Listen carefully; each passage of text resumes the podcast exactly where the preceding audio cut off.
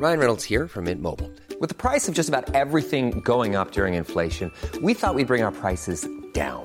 So to help us, we brought in a reverse auctioneer, which is apparently a thing. Mint Mobile unlimited premium wireless. Ready to get 30, 30, bit to get 30, bit to get 20, 20, 20, bit to get 20, 20, bit to get 15, 15, 15, 15 just 15 bucks a month. So, Give it a try at mintmobile.com slash switch.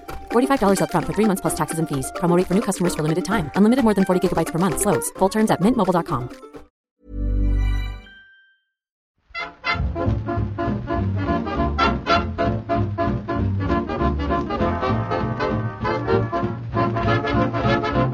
Muy buenas, amigas y amigos. Bienvenidas, bienvenidos una semana más al podcast Reload, programa sobre videojuegos que hacemos desde anightgames.com. En principio va a ser el último, ¿eh? Ya dije el otro día que cuando llegamos al 40 me pongo un poco nervioso. En el 41, y sabiendo que en principio no nos volveremos a escuchar hasta la temporada 14, eh, pues no os queráis ni imaginar cómo estoy. ¿Cómo estáis? Oscar, Marta, Víctor. Pues bien, pero el matiz, eh, últimamente hay que hacerlo mucho, Pep, de que no es el último de la historia de A Night. Claro, es el último de la temporada. Bueno, sí, supo- suponemos que habrá una decimocuarta. Claro. El, el Madrid tiene 14 Champions. La decimocuarta es. No, 14 no. ¿Sí? 14 Champions tiene el Madrid, sí, sí, sí. E- Esa broma podremos hacer el año que viene. Ya veremos. Se puede hacer, Yo yo, creo que sí. yo por mí encantado. sí. Yo creo que sí. Yo te voy a decir una cosa, Pep. La temporada 13 ha sido tan buena que la siguiente yo la llamaría 13 más 1. Como insistir en el de la mala suerte, ¿no? Nos ha gustado. Claro, era como, Nos joder. quedamos aquí un poco más. Es que yo pensaba que iba a ser catastrófica, la 13, ¿no? Creo que al principio de la temporada propuse llamarla 12 más 1, o al final de la anterior. Algo así, dijimos. Porque, en fin, tampoco hay que tentar la mala suerte. Pero es que ha sido la mejor de todas, yo creo. Así Podemos, que- podemos desmentir realmente el, el mito del número 13. El 13 está bien, a mí es un número que me gusta bastante, ¿eh? debo decirte. Sí, sí, sí. Y ahora más, efectivamente. Marta está como haciendo gestos que no. No sé si son de aprobación, identifico muy bien. de duda. Sí, sí. No, no, no, es que no estoy haciendo gestos de nada, pero es que la gente que no esté viendo el directo no sabrá que antes estábamos cómodamente charlando sobre frutas y Pepa ha venido aquí como si fuera un tal, venga, venga, el programa que tenemos que hacer, no sé qué, no sé cuánto, y ahora estamos aquí hablando sobre números. Entonces, pues, eh, eh, eh, estoy expresando mi eh, desconcierto, pero que a mí también me ha gustado mucho esta temporada, ¿eh? Yo también Vale. creo que nos ha quedado muy bien. Y, y también me. O sea, creo que, que, pese a que llevo mucho menos que vosotros haciendo el programa, también me he acostumbrado orgánicamente a sentir que llega al final. O sea, como yo no tengo que ver los números para sentir que estamos llegando al final de la temporada. Es orgánico ya todo.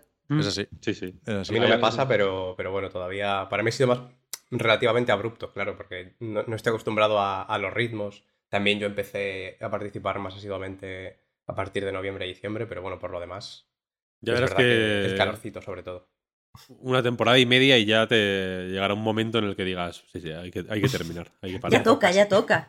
O sea, a mí me tenéis en, si me encerráis en el armario donde está Oscar todo el año y, si- y no y no sé y no puedo numerar los programas, yo lo notaría igualmente, porque se ve en nuestro en nuestro en nuestra energía, en nuestro ánimo, en la forma en la que ya nos acogemos a los tiempos.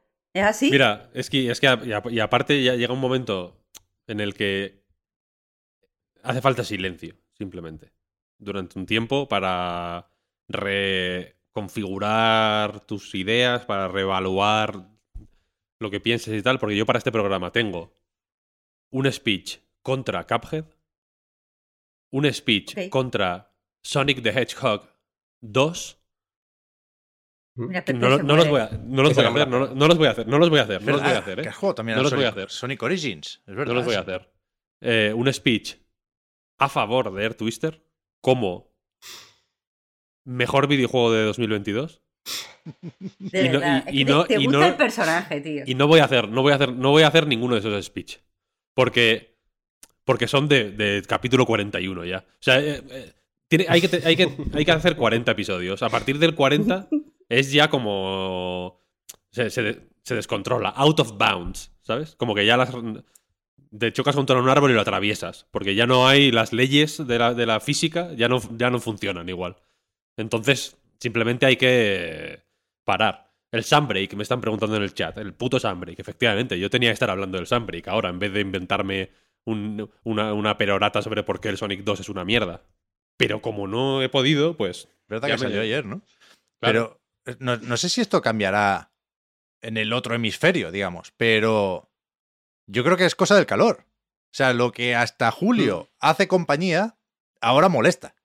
Ahora, ahora se engancha. En plan, deja- déjame, eh, ¿qué coño vas a hablar de un Direct Mini Partner Showcase? Si fuera, si fuera uno normal, vale, pero tú te crees, sudas más si te hablan de un Partner Showcase. Entonces hay que saber cuándo sobramos y en verano sobramos. No pasa nada. O sea, nos viene bien que así sea. La parte buena es que se va a poder seguir escuchando la recarga activa, Eso sí. que son dosis mucho más pequeñas y, que, y por tanto menos molestas. Entonces, está muy bien. Pues yo sí, si queréis empezamos ya directamente con Y si esa, no queremos, esa actualidad de la semana. Bueno, pues me lo decís, me lo decís. Yo- o sea, yo lo voy a valorar muy seriamente. Si, si- si no queréis Queremos, hacer, queremos. hacer programa, pero que enlazando un poco la actualidad y recogiendo algo que se dijo en la recarga activa, yo creo que el, que el tema de esta semana, a falta de, y podemos comentar eso, antes he dicho que no sé muy bien cómo hacerlo, pero si, si, si sale, eh, algo podemos decir de la no información sobre Ragnarok, sobre la que se está liando en Twitter con las expectativas y los insultos y el acoso, que, también en parte vienen de, de algo que se vio en el direct, ¿no? Si pensamos en, en- en el cabreo justificadísimo de Ron Gilbert por las críticas o las malas maneras que acompañaban algunas críticas eh, sobre Return to Monkey Island, pero a mí lo que más me ha sorprendido esta semana fue escuchar en la recarga activa de... ¿Qué? El miércoles sería, cuando se hizo el resumen del Nintendo Direct Mini Partner Showcase, que habíamos visto la tarde anterior, decíais, Víctor, Marta, os señalo aquí, que, que- que el Sonic Frontiers no os parecía la versión de Switch. ¿Que, que ¿Por qué queréis no que sea? Yo que- creo que sí. ¿eh? ¿Que queréis que sea esa versión? O sea, se, se ve extremadamente mal. eso es, solo faltaría, sí, sí, se veía mucho peor, yo creo que los otros que Pero- hemos visto. Y el popping que hay es una barbaridad, yo creo que sobre todo por eso. Se Pero Yo no lo Quiero creer que se puede ver peor en Switch. O sea, no sé si, no sé si lo visteis en el móvil o algo y, y- y- y se aprecia menos la baja resolución, pero claramente, o sea, si, si algo hay que aplaudir de lo que se vio de Sonic Frontiers, más allá de lo que te pueda gustar el cyberspace y las fases lineales en Green Hill, es que fueron honestos y valientes y enseñaron claramente la versión de Switch. Sí, sí. Total, total. yo lo vi, yo me lo esperaba peor, vaya. Lo vi Claro, yo sorprendente. creo que son lo vi hasta buenas demasiado. noticias. Totalmente. Bueno, No sé si, no sé si es que espero muy poco de Switch, si es que espero muy poco de Sonic, si es que, ¿sabes? Igual soy el, público perfecto para ese juego, porque no espero nada y cualquier cosita mínimamente decente ya me, me gustará. yo sigo con muchas ganas de Sonic Frontiers. Ya llevo unas semanas diciéndolo y no se me han pasado. Al revés, cuando salen imágenes del evento ese que se montó en el Summer Game Fest, donde se pudo jugar a Sonic Frontiers, yo cada vez que veo algo de, de ahí me, me- me renueva un poco, no la ilusión, no, no, no creo necesariamente que vaya a estar bien, pero sí es algo que me apetece. Es una experiencia que creo que va a ser única y sigue prevista para finales de 2022, Winter 2022, decía en el Direct Mini. Y, y yo tengo muchas ganas, pero dudo que lo juegue en Switch. ¿Alguien tiene pensado, digamos, hacer esa combinación? Jugarlo y jugarlo en Switch. Mm, No. Ni de coña. no. Yo no. Vale, vale. Si tuvieras que elegir de estaba mi- quién- estaba mirando a Víctor porque es con el que tenía Claro, dudas, evidentemente. Claro, pero Si tuvieras que elegir. Yo lo voy a jugar en la Play, o en la Xbox, vaya, de- en condiciones. Eh, si tuvieras que elegir un grupo para que hiciera la banda sonora, después de haber comprobado que la combinación de un gran juego con una gran banda sonora de Valencia eh, funciona simplemente, es una cosa que está guay. El menú principal del Air Twister es lo mejor que te ha pasado en la vida. Pep, dilo y ya está. Dilo y te lo quitas de en medio. ¿Cuál, ¿Qué grupo elegirías para Sonic Frontiers? yo recuperaría canciones de Michael Jackson. Oh, Michael Jackson. Esto que se dice que recuperarías a Michael Jackson, como da, digo. No, pero Está dice, complicado. o sea, yo no, no- no sé cómo va esta historia, evidentemente, pero por lo visto hay un montón de, de material inédito del rey del pop. Hostia. Yo pondría. Ni- ni idea, ya ¿eh? sé que, ya sé que no, en- no encaja mucho, pero pondría Prince. Bueno, también, también. Bueno, Es un poco el rival, pero bueno, que creo que quedaría bien. Se ha escuchado poco de la banda sonora y, y- y ahora igual patino, ¿eh? Pero puede que sea un poco Breath of the Wild. es Que un poco Breath of the Wild. que sea minimalista en, en tanto que, pues eso, Sí. hay eso, es- esas, esas dos notas cuando llegas a una colina. Del, del primer tráiler que se vio, sobre todo, sí que era muy Breath of the Wild, pero yo creo que le pega muy poco ser Breath of the Wild, porque la idea es que Sonic sea más ágil, más arcade, ¿no? Pero justo aquí yo creo que pega poco. Y mira que a mí me, me va llamando también cada vez más, ¿eh? Sobre todo por las fases esas más de Green Hills, más, más lineales, yo creo que puede llegar a estar bien, pero... Eso es lo típico. Esa va a ser la parte es- mala. Ese es Sí. el caramelo que te dan para que piques. ¿Sabes? Es como, uh, Pues voy a ah, hostia, pillando. Green Hill, qué guay. ¡Ah! El infierno de pronto. Yo a, a muerte, Pero la parte abierta parece regulera. ¿eh? a muerte con la Open Zone. A muerte con la sí, Open sí, Zone. total, total, total. Aquí Ojalá, Va a ser eh, increíble sí. juego. Hemos venido a explorar. Qué locura. Bueno, perdón, vimos esto en el direct y, y- y de verdad que me, me- me sorprendió cuando lo comentabais en, en la recarga, pero que, ¿qué hay que decir del mini este? Partner Showcase. Yo creo que menos de lo que te, de lo que te gustaría a ti, porque porque aunque sé que ha habido distintas opiniones, yo creo que a Marta y a mí, por ejemplo, creo que nos gustó verlo. No sé si nos gustó, si nos lo pondríamos mm, por la noche, ¿sabes? Como si fuera una peli, pero fue un- pero estuvo bien. Pero yo creo que a ti, por ejemplo, no te gustó nada. Y sin embargo, es como, pues normal. ¿sabes? Sí, O sea, yo no, tampoco- yo no esperaba nada. Me, me- me enfadé un poco, esto tengo que decirlo también. Me enfadé en mi acepción de enfado, ¿eh? Porque la gente esperaba Bayonetta 3. En plan, pero que os han dicho La gente. third party, que es first party. O sea, hay, Es que a veces es más o menos incorrecto. difusa esa distinción, ¿eh? Porque vale que Platinum no es un estudio interno, pero Bayonetta 3 es un juego de Nintendo que saldrá en el Direct sin mini y sin partners y Dios quiera que con Showcase. Pero yo no esperaba Bayonetta 3. Sí esperaba Silksong, porque me había montado la película esa de que eh, a Xbox le dejaban decir lo del Game Pass, pero la fecha la, va- la daba Nintendo. Pero, pero no me decepcionó la ausencia de Silksong. Quiero decir, si no está, pues no pasa nada. Pero es que tampoco quiero insistir mucho con, con mi discurso de Switch y las third parties, porque no creo que lleve a ningún lado, ¿eh? porque ya lo he dicho muchas veces y, y, yo no voy a cambiar de opinión porque yo juego a Switch y a otras consolas o a otras plataformas de mi manera. Entonces, a, a mí que saquen ahora el Nier, me interesa cero, la verdad. Me interesa más la carátula reversible que el juego. Porque ya lo he jugado y- y lo tengo y lo he jugado a más frames por segundo y la parte portátil no me compensa todo lo demás, ¿no? Entonces, yo soy público de los directs, pero no soy público de los partner showcase. Porque es- estos días he estado haciendo esta reflexión. Se publicó un artículo, no sé si lo visteis, en GameStop. GameSpot, GameStop. GameSpot. Me voy a morir es la- diciéndolo la mal. tienda, Ya, la ya, tienda. lo siento. No, soy incapaz de decirlo bien a la primera. Tengo que decirlo y escucharlo y pensarlo entero. Pero que se publicó un artículo diciendo la Steam Deck ha arruinado los directs para mí o para nosotros, decía. Y yo creo que lleva razón ese artículo. Cuidado. Entendiendo que es un artículo de opinión de alguien que tiene la Steam Deck. El artículo no dice la Steam Deck se va a comer a la Switch. Eso no va a pasar. Mm, Ni de coña, por mucho que aumenten la producción, que decían estos días que la van a duplicar. Pero, pero yo sí creo que si te gusta mucho jugar a cosas en portátil, la Steam Deck, a otro precio, evidentemente, y sin otras cosas que sí ofrece la Switch, la Steam Deck tiene más garantías. Porque mm, no solo puedes jugar a Nier Automata mejor, sino que puedes jugar también a Nier Replicant, que seguramente no va a llegar a Switch. Porque las cosas para que lleguen a Switch tienen que cumplir una serie de condiciones que Nier Replicant probablemente no cumpla. A lo mejor vende mucho el Automata y se animan, ¿eh? Pero, pero, pero si tú eres el tipo de jugador que quiere jugar a algo como Nier Automata en portátil, creo que vivirás más tranquilo si te compras una Steam Deck que si te compras una Switch. ¿Qué pasa? Insisto, ¿eh? yo no tengo una Steam Deck porque para mí el valor no está tanto en la portabilidad de la experiencia. Y esa es la- mi, mi- reflexión de siempre con los Partner Showcase.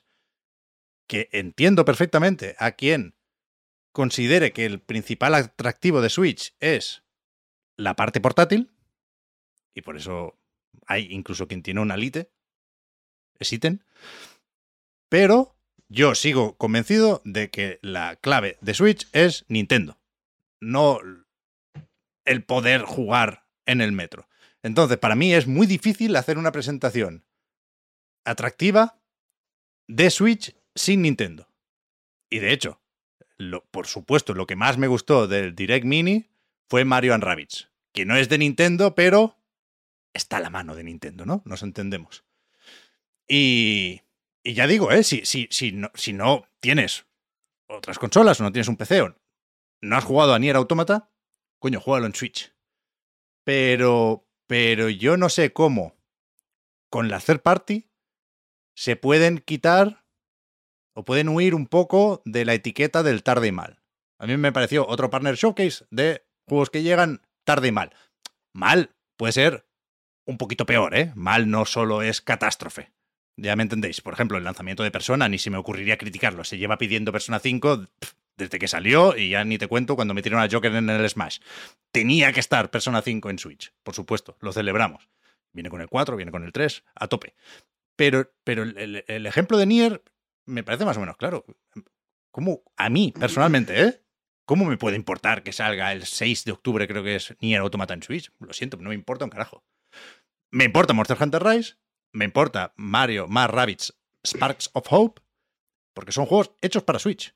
No son juegos que llegan de rebote cuatro años después a Switch. Y entonces, por eso no me gusta el Direct Mini Partner Showcase a mí. Por eso entiendo perfectamente que le guste a otra gente. Pero creo que es una pena que la relación entre Switch y Third Party sea esta.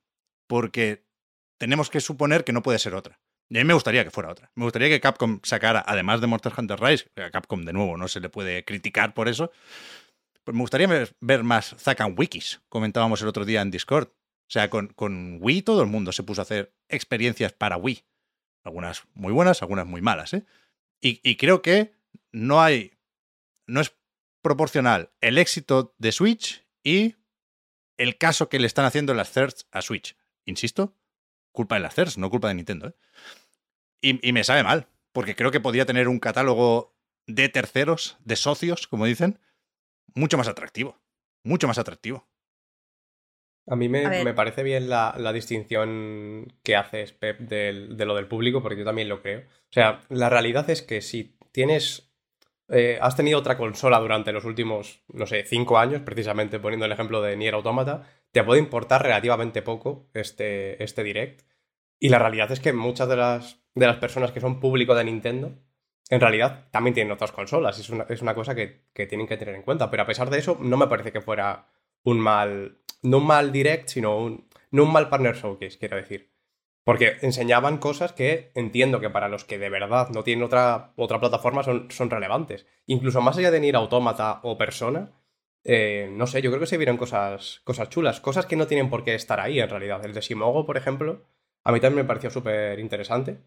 Eh, puede estar muy bien. Mario Rabbids, por supuesto, y eso es una cosa que solo puede estar en Switch y, ah, y por eso tienes razón en lo que, en lo que comentas de, de que creo que lo que mola de Switch es lo que está hecho para Switch. Pero yo creo que precisamente entonces el problema no es eh, tanto que haya sido un mal Partner Showcase, que yo creo que, así, que fue decente, incluso más bueno que malo. Yo me lo veía Sino gusto, que- ¿eh? O sea, o sea, Sí, sí, claro, estuvo bien, estuvo bien. Pero yo creo que, que a lo mejor no tocaba un Partner Showcase. Sobre todo, eh, a lo mejor esto ya es cosa de una percepción nuestra que tenemos ya por la periodicidad de estos eventos, ¿no? Pero la realidad es que eh, en junio, desde hace un montón de años, contamos con que hay un Nintendo Direct y esto, pues no fue un Nintendo Direct. Eh, yo creo que tiene razón, Pep, pero mm, parcial. O sea, creo que tiene razón en el sentido de que yo tengo una Steam Deck, me he sentido muy, muy reflejada en todo lo que has contado, y un ejemplo de ello es que, bueno, mm, me tengo que quitar la careta, pero yo no he jugado a Portal, porque me mareo. Eh, entonces no, no he jugado. Eh, y justo estaba pensando este verano que ahora que tengo la Steam Deck y con la pantalla chica no me mareo, voy a jugar los Portal. Y el otro día, pues claro, salió que está el bundle este, ahora la podría, lo podría jugar si quisiera en Switch. Que Portal llegara a Switch es algo que yo llevaba mucho tiempo esperando, pero lo vi y dije, ¿pero para qué? Si es que lo voy a jugar mucho mejor en mi Steam Deck. ¿Sabes? Si, si Está tengo de que oferta jugar a además Portal, ahora en, en Steam. Portal 1 y 2. ya, ya lo sé, sí, sí, ya lo he mirado. Entonces, eh, pues pensé, bueno, pues es muy guay que llegue a Switch, pero eh, en Steam Deck tengo todo lo que quería de Switch y más. O sea que creo que en ese sentido tiene razón. Respecto a, pero respecto al evento en general, eh, yo la verdad lo considero un bastante buen evento, en el sentido de que para mí, mi criterio para ver si un evento es bueno es que eh, yo vea que hay cosas para muchos tipos de público. Porque, como, como he dicho muchas veces, yo muchas veces, o sea, como he dicho en otras ocasiones, yo muchas veces, eh, cuando me acerco a los eventos, veo que salen cosas para mucha gente que no soy yo y que no es la gente con la que juego. Entonces, cuando veo un evento variado que tiene eh, en cuenta varios tipos de público, a mí me parece que es un evento bueno, porque creo que todo el mundo va a encontrar uno o dos juegos eh, que apuntar a su lista. Y uno de ellos es el de, el de Simogo, por supuesto, apuntadísimo, pero el otro, ¿cómo se llamaba? El Harvestella. Harvestella mola. Eh, Harvestella. Pues el. Harvestella yo lo vi guapísimo y me lo, me lo apunté, aparte del Rabbids, que ya eh, era uno de mis juegos más esperados del año. Entonces, en ese sentido, yo vi que el evento está muy bien. Respecto a la relación de Switch con los, con los third party, eh, la veo como tú para la gente que juega a muchos juegos de mm, alto presupuesto. Pero la gente que le- hay mucha gente que solo juega a indies y tiene con Switch una relación especial.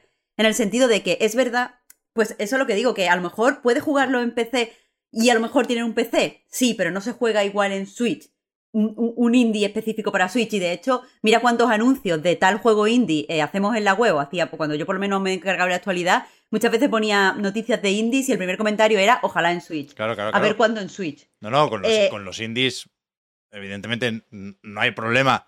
Algunos sorprende porque va peor de lo que debería, pero, o sea, maravillosa plataforma Switch para los indies, pero eh, ahí entraríamos con los Indie Showcase, In Indies y compañía, ¿eh?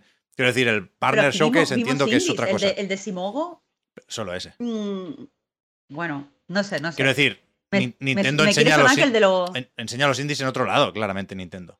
Esto es para Square Enix y compañía. Mm. Sí, Capcom. Mm. sí, sí. A mí lo que sí Pero que me da. Eh, perdón, Marta, eh, ¿qué ibas a decir? Nada, nada, decir eso, que, que no... Eh, tienes, razón con lo del evento, pero no quiero que, que agrupemos todo el catálogo de third parties en esto, ni a toda la gente que, tiene una Switch y que no juega juegos de Nintendo de la misma forma. Por eso insisto en, lo de mi opinión, ¿eh? Y, y- y- y no estoy haciendo una crítica objetiva del direct. que ya digo, me lo pasé bien viéndolo. Lo, lo que pasa es que me apunté pocos juegos. Y alguno de lo que me apunté, pues seguramente no lo jugaré en, en Switch. Pero que, que yo hablo. O sea, no, no. Por supuesto, viniendo de donde venimos, con Wii U no había third parties en, eh, ningún sitio. La, la situación no es mala. Pero creo que eh, los directs son una plataforma lo bastante atractiva como para que Nintendo pueda probar dinámicas distintas. Es que el otro día lo hablábamos en el Discord esto y salieron cosas chulas. Creo que Nintendo podría tener relaciones distintas con las thirds. O sea, eh, Mario más Rabbids, que lo tengo aquí abajo y no, no paro de mirarlo porque me- es que me gusta mucho, es, es un caso, un ejemplo extremo, en tanto que muy, muy bueno, pero no se puede repetir con todo el mundo, ¿no? No le puedes dar un, un Mario a cada, eh, a cada editora. Pero ¿por qué se dejó de hacer lo del Crypt of the Necrodancer con, con ver, Zelda?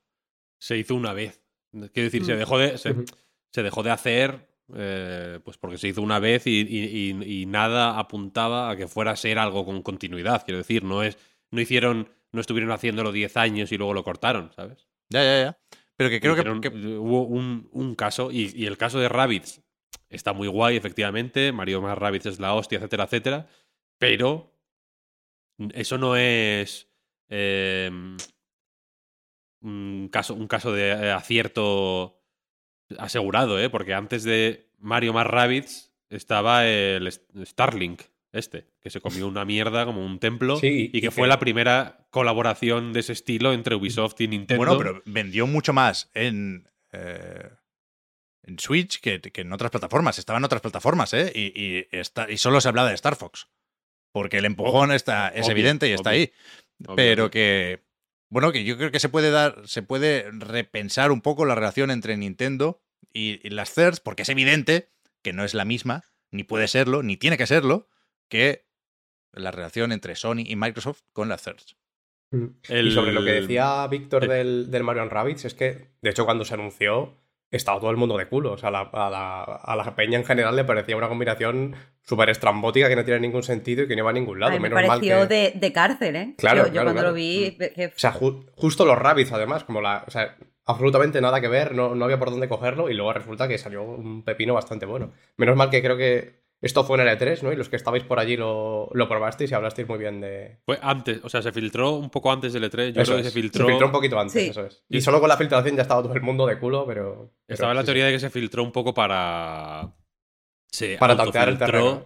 Para, sí, para que lo más acalorado fuera un poco antes de la conferencia y ya llegamos un poco más ablandados. Sí. Pero la cuestión, Pep, es que ahora mismo las CERS no hacen eso. Quiero decir, estás pidiendo una. Yo, eh, yo entiendo lo que quieres decir, ¿eh? En- eh, tengo mis reservas con eh, encumbrar o, o pensar de una forma así muy idealista en la época de Wii. Porque No, no, por eh, cada juego bueno había 10 o 20 Evidente, o 30 evidente. que eran brutales, realmente, de, de llorar. Eh, pero, pero evidentemente lo ideal sería, en un mundo ideal, eh, pues cada third, viendo que Switch es una plataforma en la que, bueno, pues se vende bien, eh, por el tiene motivo que público sea. muy la- diverso. Sí, hay, hay mucha gente distinta jugándolo. Quiero decir que no solo un tipo de juego puede funcionar allí. Funcionan muchos, muy distintos, eh, y funcionan igual de bien, todos, además. No es que haya nichos, peque- muchos nichos pequeñitos, sino que hay como, joder, espacios grandes de posibilidad para mucho tipo de juegos. Eh, pero es que no, no tienen ya, no, no- tienen equipos que hagan ese tipo de cosas, no, mm, no tiene, no tiene sentido, mm, eh, sinceramente, hacer un juego así y no sacarlo en el resto de plataformas, simplemente por, por, simplemente por sacarlo. ¿Y qué pasa? Que el equilibrio es ahora mucho más complicado que en 2017, evidentemente. Porque aunque sigue existiendo, siguen coexistiendo Play 4 y, Play 5 y Xbox One y Xbox Series X, la distancia que hay entre Switch y Xbox Series X o Play 5 es abismal. Entonces, o te arriesgas a sacar un juego que se vea como la mierda en la Switch o que se vea como la mierda en las otras consolas. ¿Sabes? No, pero es muy difícil eh, llegar a un término medio guay que era un poco más razonable en la época de Wii. Y fíjate que entre el Call of Duty Ghost, bueno, el Ghost no, el Ghost salió en Wii U, entre el, el Modern Warfare, que sí que salió en la, en la Wii, sí. el- entre el Modern Warfare de Wii y el Modern Warfare de Play o de Xbox, ya había un Sí, sí, trecho. está claro, está claro. Había, para empezar, eh, varias P's de distancia, porque en, en Wii era 480p. Está claro, está claro. Pero- Pero no sé hasta qué punto la idea es en parte lanzar un mensaje de aperturismo, pero a mí me da un, más un relativo buen rollo, más allá de que es verdad que justo lo de Nier Automata eh, lo pienso ahora y gustándome mucho el juego, lo que es el anuncio en sí se me hace un poco añejo, ¿no? Llevar ahora Nier Automata Switch se me, se me hace demasiado lejano. Pero bueno, en general la sensación es, es, bueno, por lo menos va a llegar un punto en el que va a llegar a Switch. Y eso me puede dar, ya digo, un poquito de mejores sensaciones con respecto a que, que Nintendo huele a cerrado en el sentido literal, de cerrado de que no, de que no, no se abren con respecto al resto de compañías. Y justo en este caso, eh, me parece que. Me parece bien que existan estos eventos para este tipo de cosas. Y por eso, ya digo, creo que está bien y creo que se anunciaron cosas chulas. Que no hemos hablado ni siquiera del, del Monkey Island, pero bueno, también estuvo ahí y se anunció que era exclusivo eh, de lanzamiento en consolas de Switch y. Sorprendente y eso. Sí, sí. No, que yo entiendo la situación, ¿eh? Entiendo lo que habéis dicho, que no. Para las compañías no tiene sentido mm, centrarse más de lo necesario en Switch. Pero me sorprende que eso, que no haya un trato un poco más preferencial, mm, viendo el éxito descomunal de la consola. Por supuesto, Nintendo tampoco necesita empezar a repartir cheques por ahí, pues si ya mm, no necesito pagarte un juego si sigo vendiendo el Mario Kart 8, ¿sabes lo que te digo? Pero que, que es que en, Ja- en fíjate Japón la- solo, ven, solo vende Switch y solo venden juegos de Switch. Solo. Es muy. No hay nada en Japón. La estrategia de sacar los juegos primero en Switch, de hecho, es perfecta. Porque te permite Sí. vender una versión del juego y a los seis meses vender lo que casi es un remaster. En el caso de No More Heroes 3, por ejemplo, tú vendes la versión de Switch y a los seis meses yo voy a comprar la de, la de Play 5 porque es prácticamente No More Heroes 3 remaster. ¿Sabes? Es bastante brutal. Pero que, y, y aún así, a ver, la Switch es lo que es, quiero decir, es una consola. eh, pues, no tiene sentido regodearse en sus limitaciones, pero es una consola limitada, es una consola barata, es una consola eh, extremadamente utilitaria, mucho más que una Mm, Steam Deck. mm. Una Switch vale para lo que vale, que es para jugar al Fortnite mal.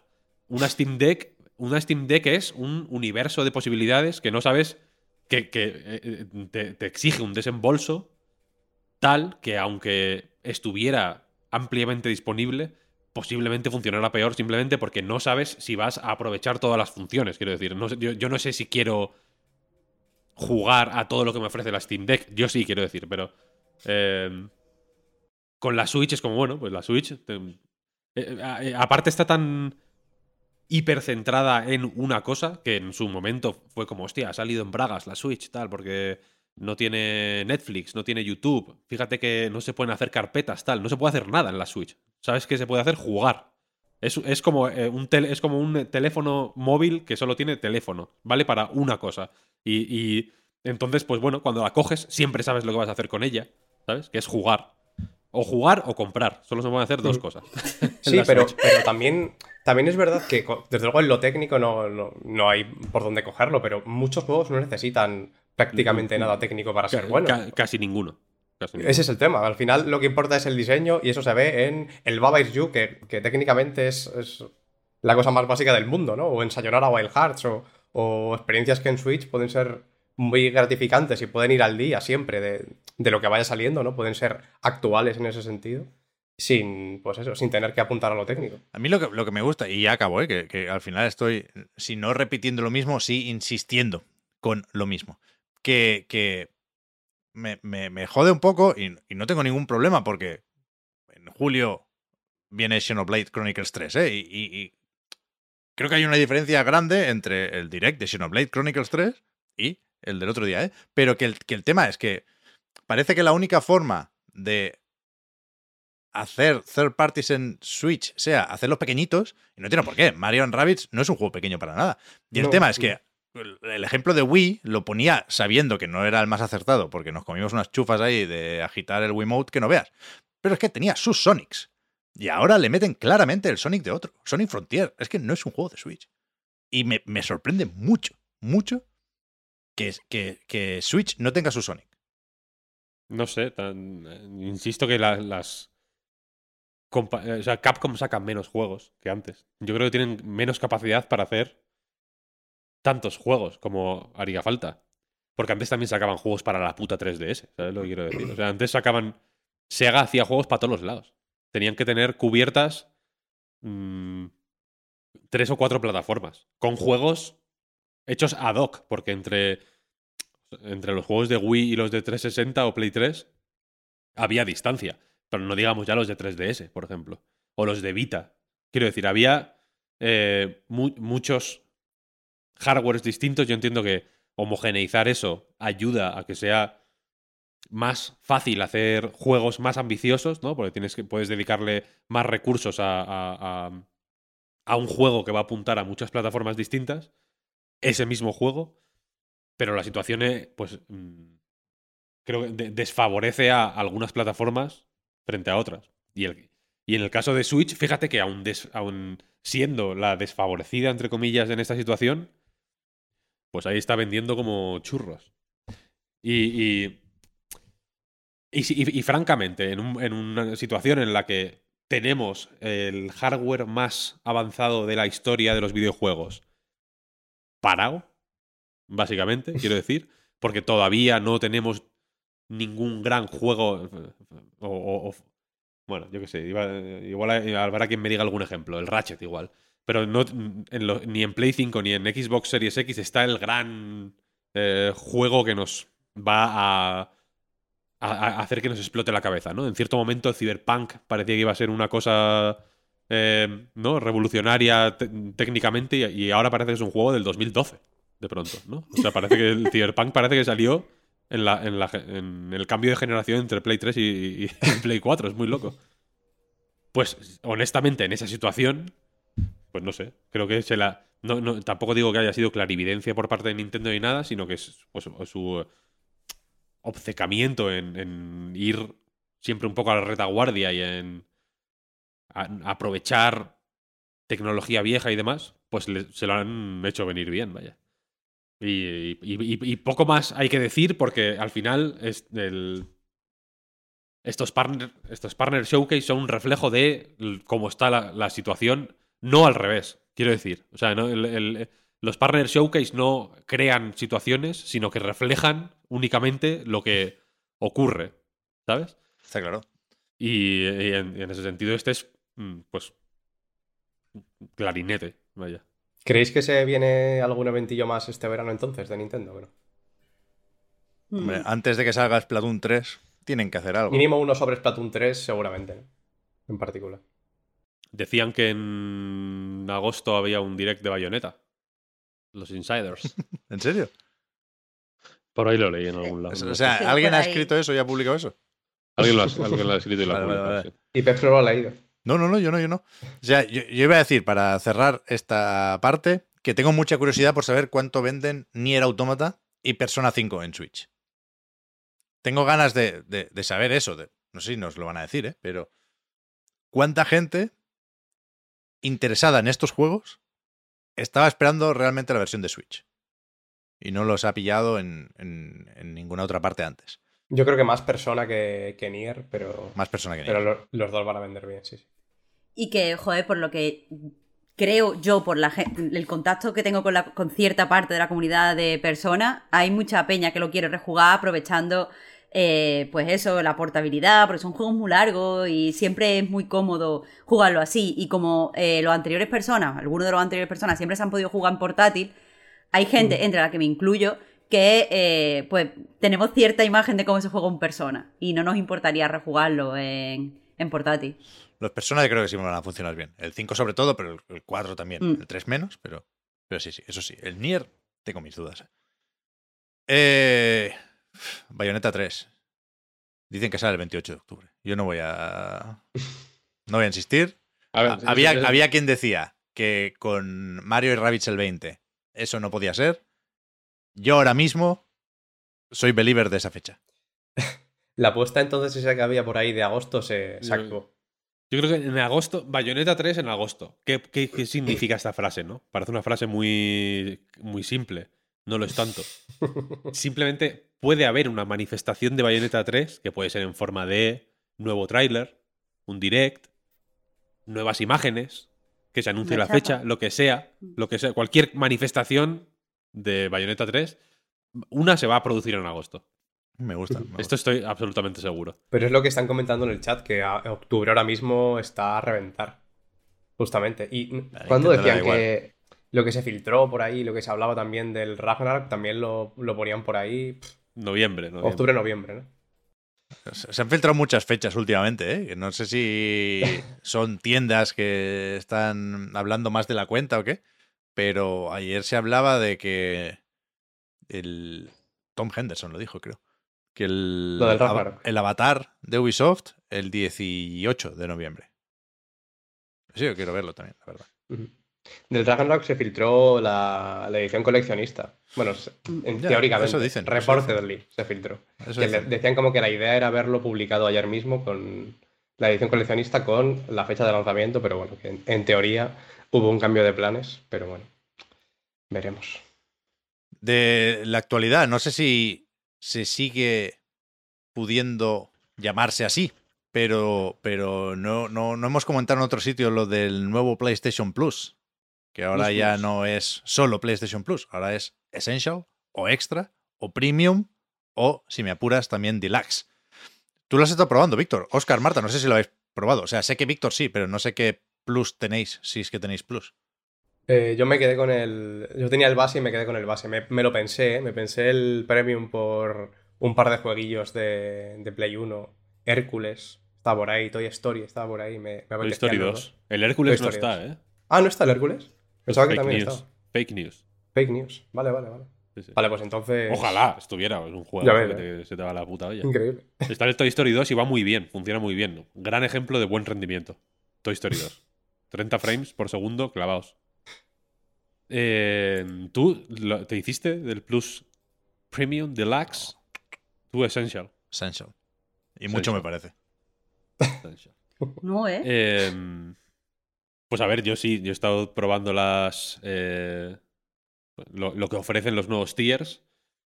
Me he centrado por afinidades en los juegos clásicos, básicamente, aunque recordemos que hay también un catálogo de juegos de Play 4, básicamente. Eh, pues bueno, muy amplio en realidad, ¿no? Hay, hay un poco de todo.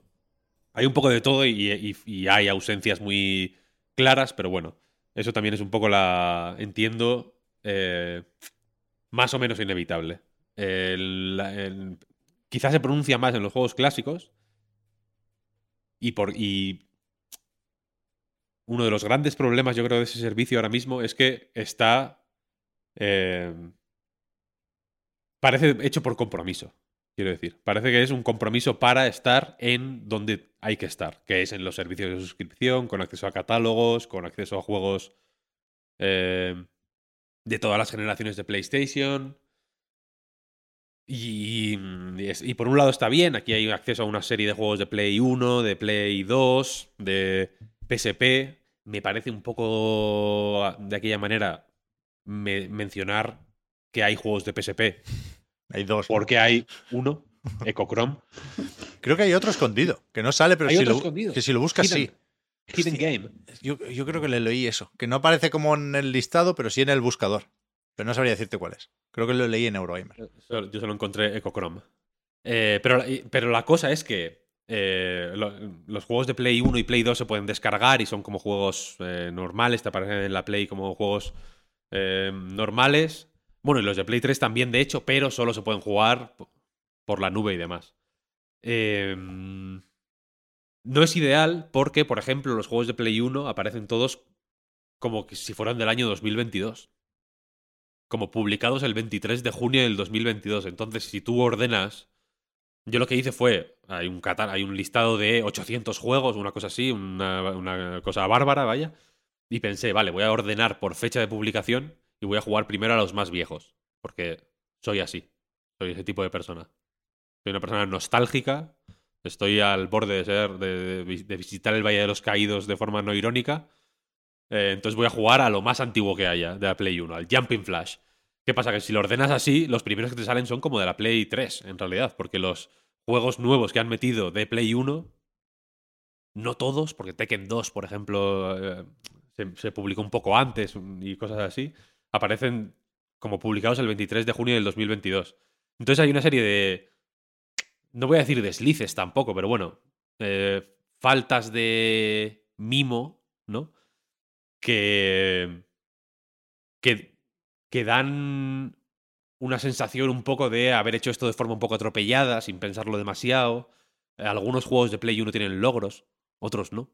Algunos son la versión PAL y otros no.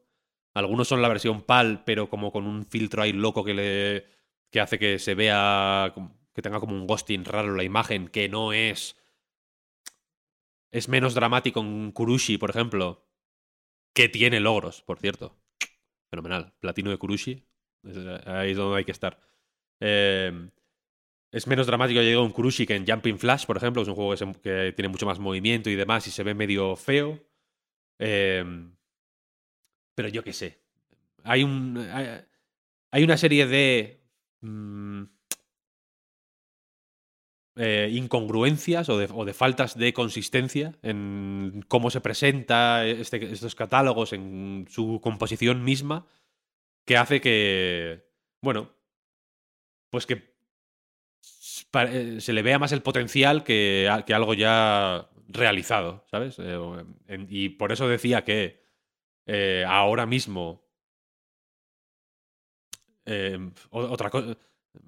Sony se está haciendo venir mal muchas cosas que creo que no tendría por qué hacérselas venir tan mal, pero bueno, pero por ejemplo, en este caso, eh, yo entiendo que, vale, joder, los juegos de PlayStation Plus eh, Premium mm, lo tienes que pagar todos los meses.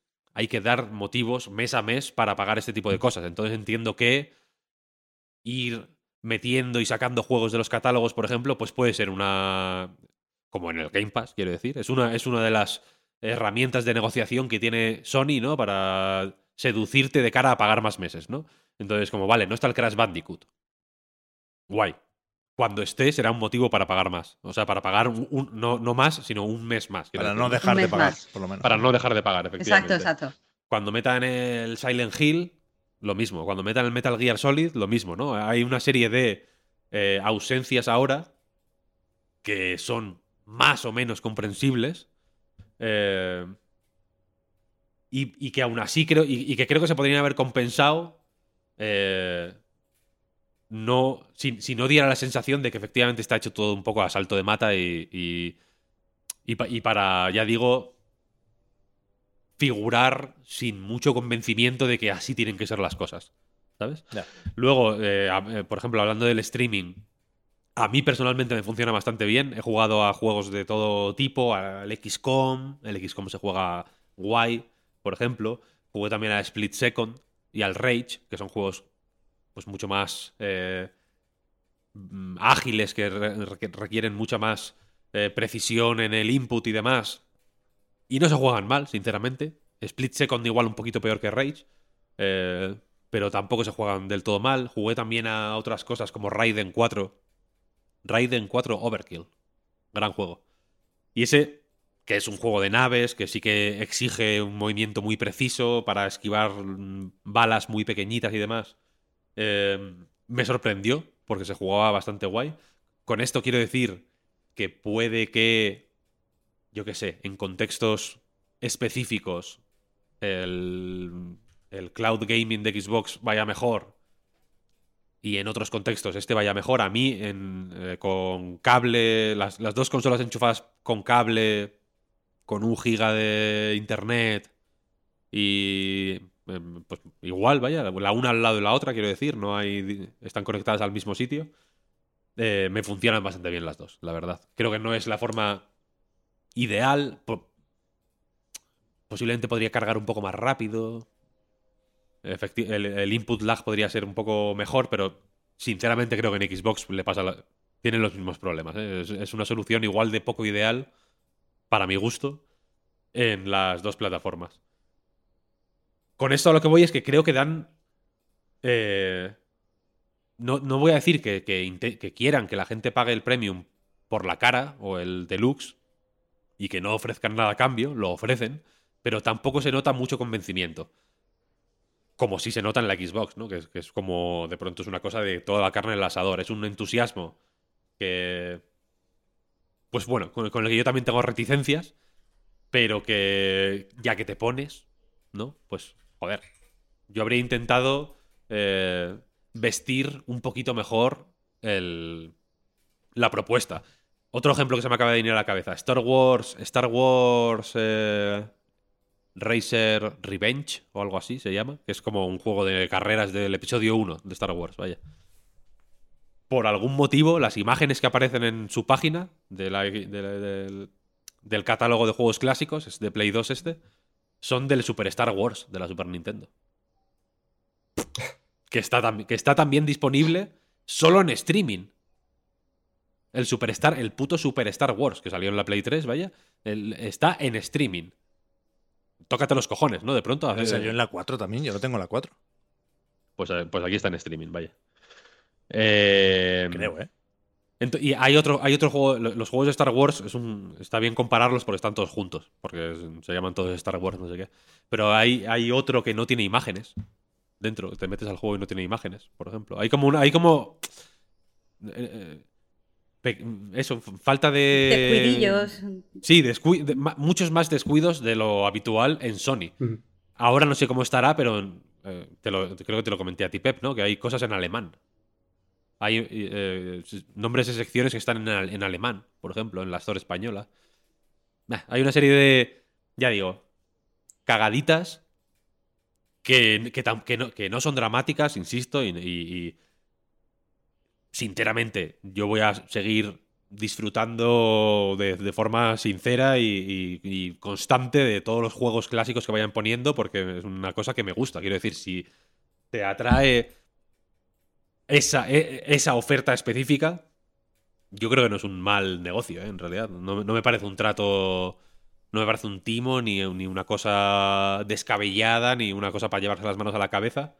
Eh, pero sí creo que, pues ya que te pones, joder, un poquito de cuidado, ¿sabes? No, no, no, no mata. Yo creo que es conveniente, creo que es demasiado conveniente sacar un servicio así. No sé si a medio cocer, yo no lo he probado, pero desde luego, ha- hacerlo perfecto a la primera, igual no es la mejor idea porque luego no puedes mejorarlo, ¿no? O sea, aquí puede haber una cierta voluntad de ir dando buenas noticias con el tiempo, ¿no? Y, y, y esto es- tiene un punto de perversión, evidentemente, pero, pero a lo mejor si, si hacen una serie de vídeos o de comunicaciones en el blog, pues a mediados de cada mes, y te dicen, aparte de añadir esto, esto y esto, eh, hemos mejorado eso otro, pues no sé, a lo mejor hay un, un flujo más o menos constante de buenas noticias. Tengo mis dudas de, de que Sony A vaya a hacer eso, ¿eh? Pero, pero a mí me, me sigue sorprendiendo, ya digo, no tengo ningún interés ni de subir a extra, porque tengo casi todos los juegos que me interesaban ya de Play 4, ni desde luego pasar a Premium, porque creo que, que es una propuesta menos atractiva. Pero me sorprende sobre todo eso, lo, el, el poco valor que se añade vía clásicos. Me, me- me- Yo entiendo que, yo entiendo que con el me sigue tiempo sorprendiendo. se añadirán más. No hay ningún motivo para que no se haga, quiero decir. Más allá de, bueno, de temas de licencias y demás, entiendo que a Sony es como, no, las, licencias, joder, nego, negocialas, ¿no? Tampoco, si has negociado el puto Toy Story 2, negociate un par más y, y vamos tirando. Pero la cosa es esa que, bueno, es, es complicado. Yo veo, veo lo que quieres decir, pero una cosa es hacer una cosa de tal manera y luego vía feedback decir, hostia, pues mira, hemos leído feedback y, y es verdad, hemos encontrado una manera de mejorar esto que a la primera habíamos hecho de esta manera. Y otra cosa es hacer una cosa mal y luego hacerla bien y decir, oye, ¿no? Qué fenomenal, ¿no? Está Hemos- claro, está claro, está claro. hemos hecho esto. preferible hacerlo bien. Yo no entiendo. Yo, no- yo no, o sea, eh, en el momento de testear este servicio, que entiendo que ni que sea para mirar cómo funcionaba la cosa, alguien lo haría. eh, no, no me puedo creer que nadie no ordenara por cronológicamente los juegos, ¿sabes? Pero eso es verdad que, que- que alguien decía en el chat, eso va bien para cuando se añaden juegos de Play 1 al catálogo, te salgan ahí como novedad dentro de PlayStation Plus Premium. Sí, pero mira, eso en la en Nintendo Switch Online, los juegos de Super Nintendo, cuando te metes en el catálogo de Super Nintendo, aparte de poder ordenar por eh, en la, la fecha en la que se ha añadido el catálogo, pues ordenar por fecha de publicación original, por eh, orden alfabético, bla, bla, bla, bla. Y luego, en- y luego hay una puta parte que pone Nintendo Switch Online, que es un iconito rojo este que lo pusieron en una actualización. Eh, en- oh, qué rabia. Sí. Abajo. Tú te metes ahí y te aparece una lista eh, preciosamente maquetada que pone 1989 y salen las carátulas de los juegos que salieron en 1989. Le clicas en un puto juego y te sale un texto explicando de qué va ese juego y un par de imágenes y un, y un botón para meterte en la aplicación de NES o de Super Nintendo, lo que sea, ¿no? Es una tontería. No estoy diciendo aquí que Nintendo haya inventado la pólvora, ni, ni que haya eh, ¿no? Mejor, mejorado la rueda. Pero este tipo de tonterías, eh, eh, es- es- partiendo de la base de que estamos, todo lo que vaya por encima del PlayStation Plus Essential son tonterías, que, sean, que estén guay, ¿sabes? Yo, eh, a- eh, creo que a nadie le molesta pagar por esas tonterías, pero tienen que estar eh, mima- mimaditas, ¿sabes? Mira Santiman que dice, como pongan una demo del Ragnarok en el Premium, ya veréis cómo se pasa la gente. ya ves. Bueno, no, ya, Lo de las obvio, pruebas obvio. al final, completamente anecdótico. O sea, con la que se Ah, lió de en su momento, momento sí. de, hostia, habrá que hacer por obligación, la gente no va a comprar porque lo va a probar dos horas y ya está. Y al final son cuatro juegos. O sea, yo, yo no quiero quitarle importancia sobre todo al extra, porque si no estuviste muy al día con PlayStation 4, creo que es sensacional lo que hay ahí. Sí, creo que también sí. lo era, y lo sigue siendo, que coño, está ahí, el el Plus Collection, que creo que se habló poco de eso, para, para lo que proponía y lo que era. Pero realmente tengo ganas también aquí de ver los numericos, porque creo que, por, por lo que leo por ahí y por lo que veo en mi entorno, ¿eh? creo que no ha sido un antes y un después. Creo que realmente ha sido juntar el Plus y el Now. Y, y quien no se hubiera enterado de que estaba el Now, no se ha enterado de esto. ¿eh? Y lo que decías de la colección de. Bueno, la, la PS Plus Collection, creo que se llama. Coincide que muchos juegos que están ahí, que está, eso está incluido en el Essential para los que tienen Play 5 solo, eso, eso es cierto. Y la mayoría de la base de jugadores, yo creo que sigue estando en Play 4, esa es la realidad también. eh, están. Son los que están en el extra. Entonces, hasta cierto punto tampoco te, no son todos iguales, ¿eh? Por supuesto, hay alguno que no está. No sé si Spider-Man es uno, Returnal es otro, pero muchos te, te puede valer. Te, te puedes conformar con la otra, ¿no? Y con respecto a lo que, mm, a lo que decía Pep precisamente de, de las noticias, a mí es lo que me parece más interesante por, claro, yo me habitualmente no voy mirando lo que va saliendo en el Game Pass y es una noticia relativamente importante. Yo a la, a la gente que veo eh, in- interesada mínimamente en Game Pass, que es casi cualquier persona que tenga una Xbox ¿no? o un PC, eh, y lo uso para jugar, evidentemente yo creo que se celebra cada vez que hay algo. Puede ser un mes más decepcionante que otro, un mes más eh, para celebrar que otro, pero la realidad es que siempre mínimo se le pone un poco de atención. Si Sony también consigue que eh, las nuevas noticias de nuevas incorporaciones, ya sea en el extra o en el, o en el premium, si, si consiguen eso, que sea relevante y que de verdad eh, de vez en cuando haya algún pequeño bombazo, yo creo que, y sobre todo lo pueden tirar por ahí y sacarle, sacarle por ahí la ventaja. Y eh, una cosa también, Víctor, que lo busqué, el juego de PSP es Super Stardust eh, Mm. portable. Sí, eso es. Fenomenal. Ese no aparece en la lista, efectivamente. Ese es el otro. Pues busca a ver, busca a ver. Ya ves.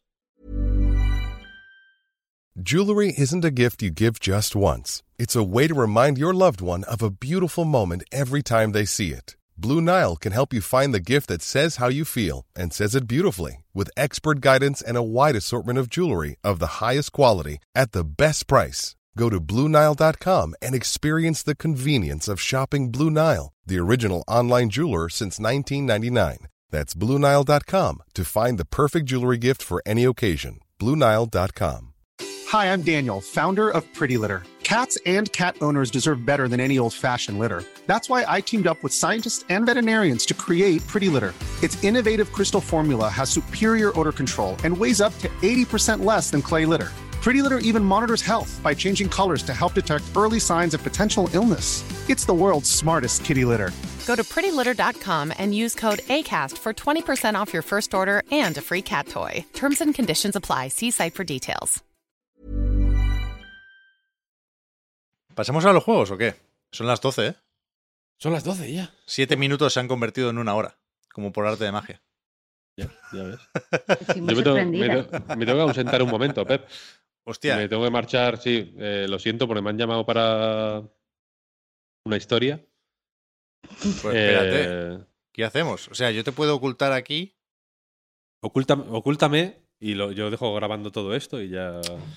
Pero ahora esto queda mal. Voy a llamar. Vale, voy a- o sea, dame un segundo. a alguien. Tú vete tirando, Víctor. O sea, que ya me Voy imagino por dónde irá la cosa y no, no quiero Es que ha sido sin querer. ¿eh? retenerte. Vale, vale. Tú ponlo, tú déjate las notificaciones del Skype para que para- por si alguien se puede sumar, vaya.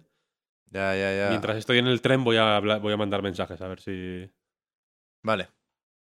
Vale, pues de momento seguimos así, porque. eh, de hecho, te toca a ti, Marta, comentar el primer juego, que va a ser Fire Emblem Warriors, que no me cabía porque era muy largo. Dos puntos, Three Hopes. Eh, eh, He descubierto últimamente que me gusta más decirlo de los dos puntos de lo que me debería. Pero. Ya, ya, eh, Cada uno- cada uno me resulta es. fascinante. Víctor y tú leyendo todo el tiempo los tres puntos. Eh, pero no, pero no los guiones. No es no sé qué, no sé cuánto, guion, no sé cuánto. No, solo los puntos. Pero bueno, eh, pues sí, eso. eh, yo he estado jugando eh, estos días, no lo he terminado, cosa que me quiero dejar clara de cara a hacer análisis. Pero he estado jugando al, al Three Hope, al museo de, Fire Emblem Three Houses. Y eh, me gustaría empezar análisis hablando de que a priori puede parecer que hay como dos especies de público para, para este, este juego. Por un lado estaría la gente a la que le gustan los museos y que está esperando todo el tiempo que, que saquen juego del género, y por otro estaría la gente que es fan de, de Three Houses en concreto y que quiere pues continuar un poco en contacto con los personajes y con la historia y tal. Eh, y he visto eh, que mucha gente dice que el juego puede llegar a contentar a ambos públicos, porque es verdad que la parte del Musou en este juego creo que está francamente bien implementada, creo que eh, las características de, de Fire Emblem eh, le, dan muchísimo valor a la jugabilidad del Musou, en especial las cosas relacionadas con la táctica o con las naturalezas de los diferentes ataques de los personajes o su naturaleza de combate, por ejemplo, si usan lanzas, si son eh, personajes que atacan eh, a distancia, si son personajes que van a caballo, si son tal. No sé si debería hacer una pausa en mi análisis, Pep. ¿Qué pasa? No sé si debería hacer una pausa, eh, tal y como estoy viendo en el Skype. Ah, espérate, que igual sí podemos Hay novedades. Podemos tener un, un invitado o invitada. Estamos para... ¿Está todo en orden por ahí? A ver. Yo creo que sí que se puede intentar ya. Espérate. No sé yo si la persona eh, que mm, va a acompañarnos está eh, preparado o preparada. Est est estoy en, en pleno Uf. en pleno uso de mis facultades. Uf. Mr. Tomahawk. Secret Bone Master. Pero bueno, ¿Qué tal? ¿cómo se ha preparado tan rápido? Eh, me- a mí me llaman y yo por yo acudo, acudo. ¿Está todo bien con Víctor? Alguien me O sea, llama el Batman de Argüelles. ¿Te ha dicho algo Víctor? O sea, Alguien. está controlado, ¿no? No, Está bien, está bien. No nos preocupamos. Vale, vale, vale. En cuanto le, Uy, le den el alta en el hospital, os aviso. Hostia. Que aquí no tengo bien puesto el, el footer. Aquí está. No tiene, no tiene pinta. Perdón por, por prejuzgar, ¿eh? Pero yo no veo a Tomahawk de, de Musou, ¿eh? Eh, Pues eh, se equivoca usted, señor Sánchez. Vale, vale, vale, vale, vale, vale. vale, espere, vale. espere un segundo, señor Sánchez. Vale, vale, vale. Di Marta, perdona. Está bien esto de que haya alguien en el podcast que, ya, que nos trate de señor y señora, ¿eh? Yo creo que esto eleva la conversación. Ya, está bien. Eso, que señor Tomahawk, estábamos aquí comentando eh, Fire Emblem Warrior Three Hopes. No lo, no lo conozco. Claro. Para ser de museos, fíjate. Tiene, pero es que eh, tiene sentido con lo que estoy diciendo, porque a donde iba es que, aunque eh, yo creo que la jugabilidad de los Musou eh, gana muchísimo, eh, pues con todo lo que se añade, todo lo que viene de Fire Emblem Three Houses, y sobre todo gana en el sentido de que te permite hacer partidas mm, rapidísimas. Lo que a mí me ha- lo que más disfruto en cuanto al combate es que entre los cambios de personaje, entre que les puedes dar órdenes basadas en la naturaleza de cada uno de los personajes y en sus habilidades, eh, entre que puedes, eh, pues, eh, recorrer el mapa de varias formas, lo dejo, lo dejo ahí. Eh, te recorres, te haces unos mapas eh, enormes, muy rápido, vas conquistando rápidamente todos los sitios que tienes, bueno, tomando rápidamente todos los sitios que tienes que tomar. Y entonces, eh, pues como pare- parece un Musou cargadísimo, cargadísimo de acción. O sea, la espectacularidad que tienen los Musou habitualmente y todo esto que, que gusta de sentirte hiperpoderoso, aquí se, se duplica porque siempre puedes jugar en ventaja. Porque siempre puedes controlar a un personaje en concreto que tiene eh, no solo mucha fuerza, como todos los personajes del Musou, sino que tiene una eh, naturaleza superior a lo de todos los enemigos del sitio que vas a tomar. O sea, que yo, que, que una persona que le gusta el Musou podría a priori disfrutar mucho con este juego, pero yo creo que este es un juego especialmente hecho para la gente que es fan de Fire Emblem Three Houses.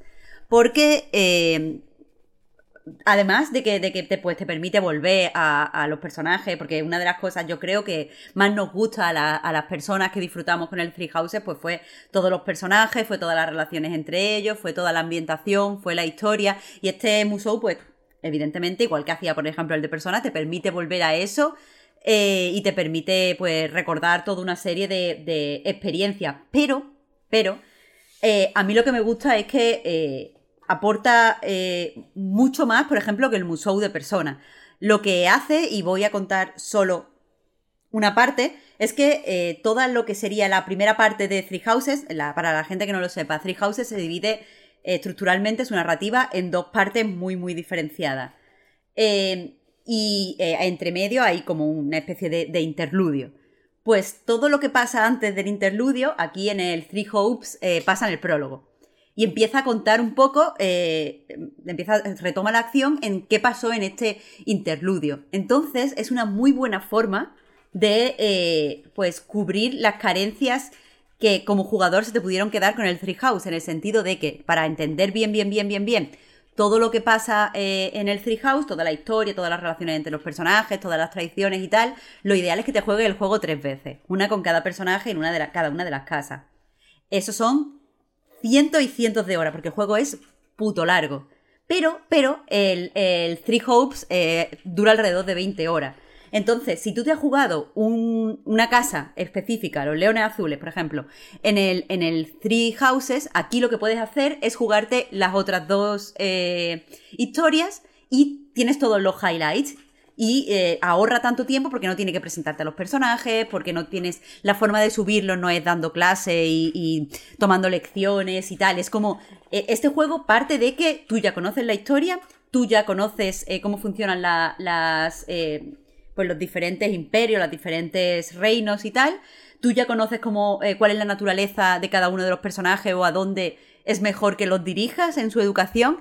Y entonces todo lo acelera. Y eh, pues eso, te permite volver, pero te permite volver al pescado, a lo importante. Eh, y creo que, o sea, es de los Musou que he jugado, que no son muchos, porque es el de Zelda, un poco el de Persona y este, pero este es el que me parece que tiene más sentido en cuanto a la relación con el juego principal y en cuanto a la relación con la franquicia. Eh, entonces, a la hora de recomendarlo, quiero recomendarlo también a los fans de los Musou, pero mm, no, no- no estoy segura de si se pueden entender, eh, o sea, se van a relacionar bien con la historia, si van a entender cuál es el encanto de los personajes. No sé si lo que aporta eh, Fire Emblem lo, va a llenar, porque me parece que eh, resume demasiado las historias, no, no te deja profundizar los personajes porque asume que ya los conoce, y sin embargo, a la gente que le haya gustado Three Houses, yo creo que esto tiene que ser obligado, porque es más y no mejor, porque evidentemente a mí eh, me gustan los combates por turno y me gusta la estrategia eh, de, de Fire Emblem normal, pero sí que, eh, pues como incorpora la táctica, como incorpora eh, muchos detallitos en el combate, yo creo que eh, te quita las ganas, o sea, te quita el picorcito de, de Fire Emblem. Y para mí la experiencia ha sido eh, perfecta, perfecta. Como digo, los combates son rapidísimos eh, y muy, muy, muy, muy gustosos. Eh, extremadamente gustoso, pero no, no extremadamente gustoso para el Musou, o sea, en general, sino extremadamente gustosos para el Musou, que ya son combates que a mí me parecen gustosos de base porque todo se trata de eso, de sentirte hiperpoderoso. Pero es que aquí todo está hecho para que te puedas sentir todo el tiempo eh, eh, OP, todo el tiempo. Y, y eso, lo recomiendo. No sé si, Pep, querías tú... eh, Yo tengo dos preguntas. Más, o- Eso. más o menos rápidas y más o menos básicas, ¿eh? de novato, y, y son las que, si no se han podido hacer siempre con los Musou, porque esto de asociarlos a franquicias de dentro y fuera de Nintendo es más o menos nuevo, pero, pero sí que últimamente definen un poco más mi experiencia con este tipo de juegos de, de lo que podía uno pensar. Que es, eh, el juego es canon, porque yo tenía entendido que era un what if. O sea, la historia realmente es importante. Rollo el, A ver. el- Es el que- Breath of the Wild. Sí, claro, si, nos vamos, si nos vamos a hacer daño con los spoilers, perdón, no hace falta. Joder, tengo dos vasos de agua y no he, no he bebido ni uno. No hace falta entrar mucho en detalles, pero a mí me, me sacó totalmente del cataclismo lo de. Joder, ya me imaginaba que por lo que quieren hacer con los personajes, no. no se podía haber hecho un poco mejor, en mi opinión, ¿eh? Pero la historia no podía tener un peso brutal. Pero la única historia eran excusas para mm, quitarle importancia a la historia. Entonces, prefiero que no me digas nada, como hacía Breath of the Wild, que que me estés diciendo todo el rato, esto, esto es mentirijilla, ¿eh? Cuidado, hem- nos hemos inventado un robot. Es mentira, es mentira. Te saca un poco, es verdad. Claro. Persona creo que es, que es eh, Pers- Persona 5 Strikers. En Japón era Scramble, ¿no? Porque me sale todo el rato Scramble. Bueno, Persona 5 Strikers, que ese, es- ese es- está más pegado a Persona 5, ¿no? Sí, Claro, porque- que es lo que pasa en verano, ¿no? Sí. Sí, después de Pero que no es un eventos sueño de resines. dicho. Yo no me lo acabé, pero no es un, entiendo que, no, que eso pasa de verdad. No. Que eso, es- eso... Sí. Vale, vale. Eh, en el caso este, eh, es un what, what if eh, todo lo del prólogo. O sea, lo- la parte del prólogo no puede pasar en, ninguna, en ningún momento en el juego principal. Pero, como, to- mantienen y, pretenden explicar todas las relaciones entre las casas, explicar por qué tal personaje de tal casa, o sea, o de tal reino, de tal imperio, de tal asociación, no sé qué, hizo esto, por qué otro personaje tal, todas esas motivaciones se mantienen. Y por eso digo que te puede ayudar a comprender eh, bien todo lo que pasa en el juego principal.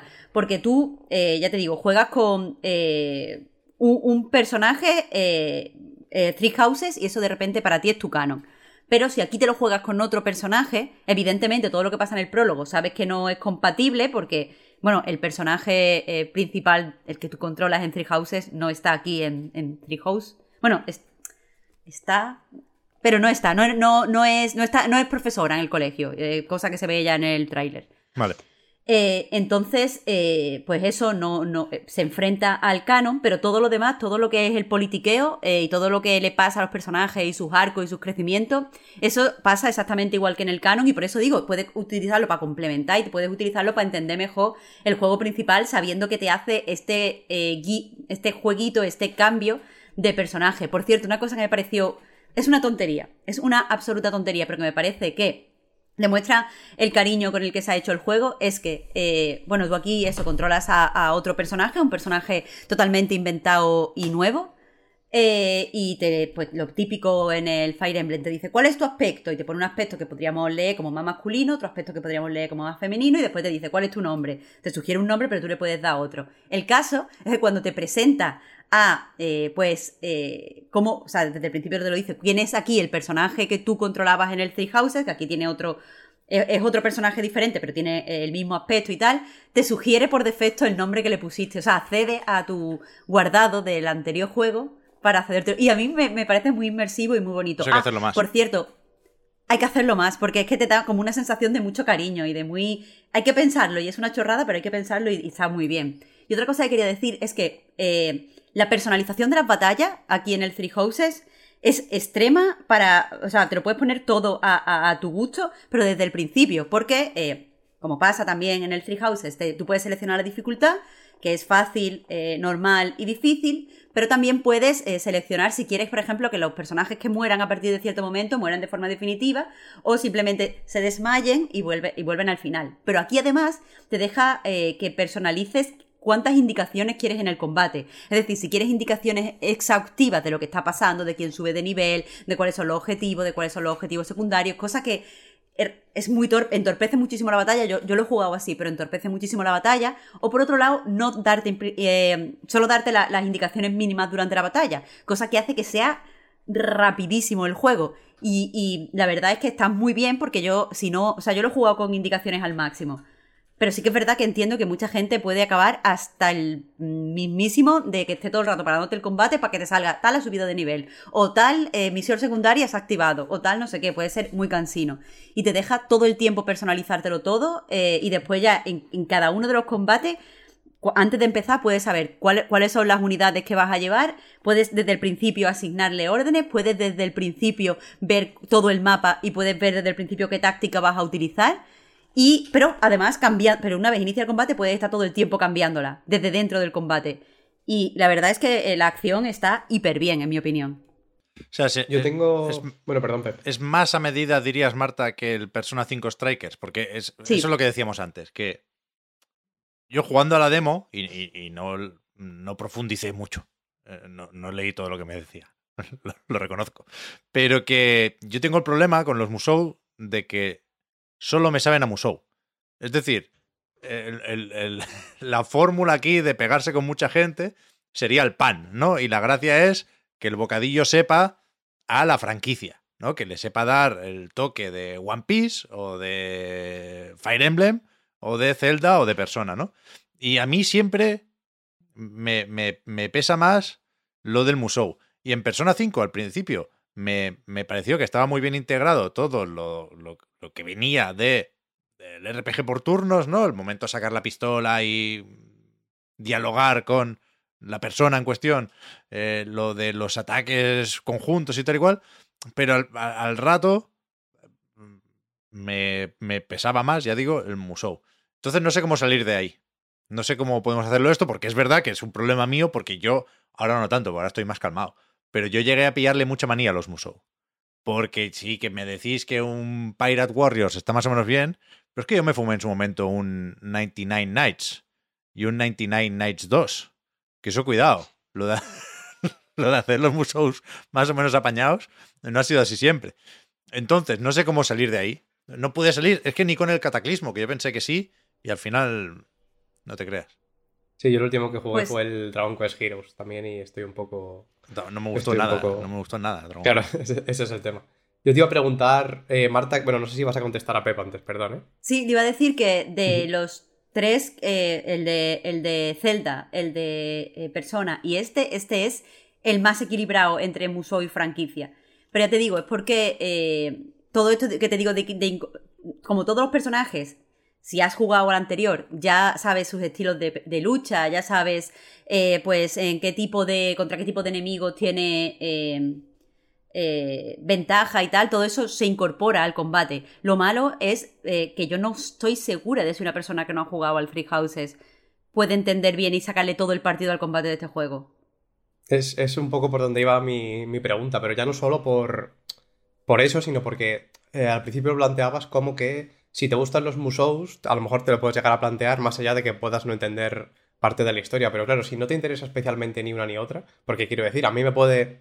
eh, no, no es mi caso, pero no me, me puede no interesar especialmente los XCOM o, o ese, ese tipo de juegos, o los Rabbids o Mario, pero luego coger el, el Rabbids, por ejemplo, el Mario Rabbids precisamente, y que me guste y que me entre bien. Pero por lo que dices, aquí si no te motiva especialmente ninguna de las dos cosas. eh, Hay que probar la demo. hay que- o sea, Bueno, la demo se ahí, agradece la demo. En este caso, creo yo, un montón, ¿eh? Suelen tener demo los Musou, ¿eh? Sí, en, en la del Breath of the Wild pasó lo mismo y empezaba también igual que empieza. el Persona juego, igual. Son muy de dar a probar.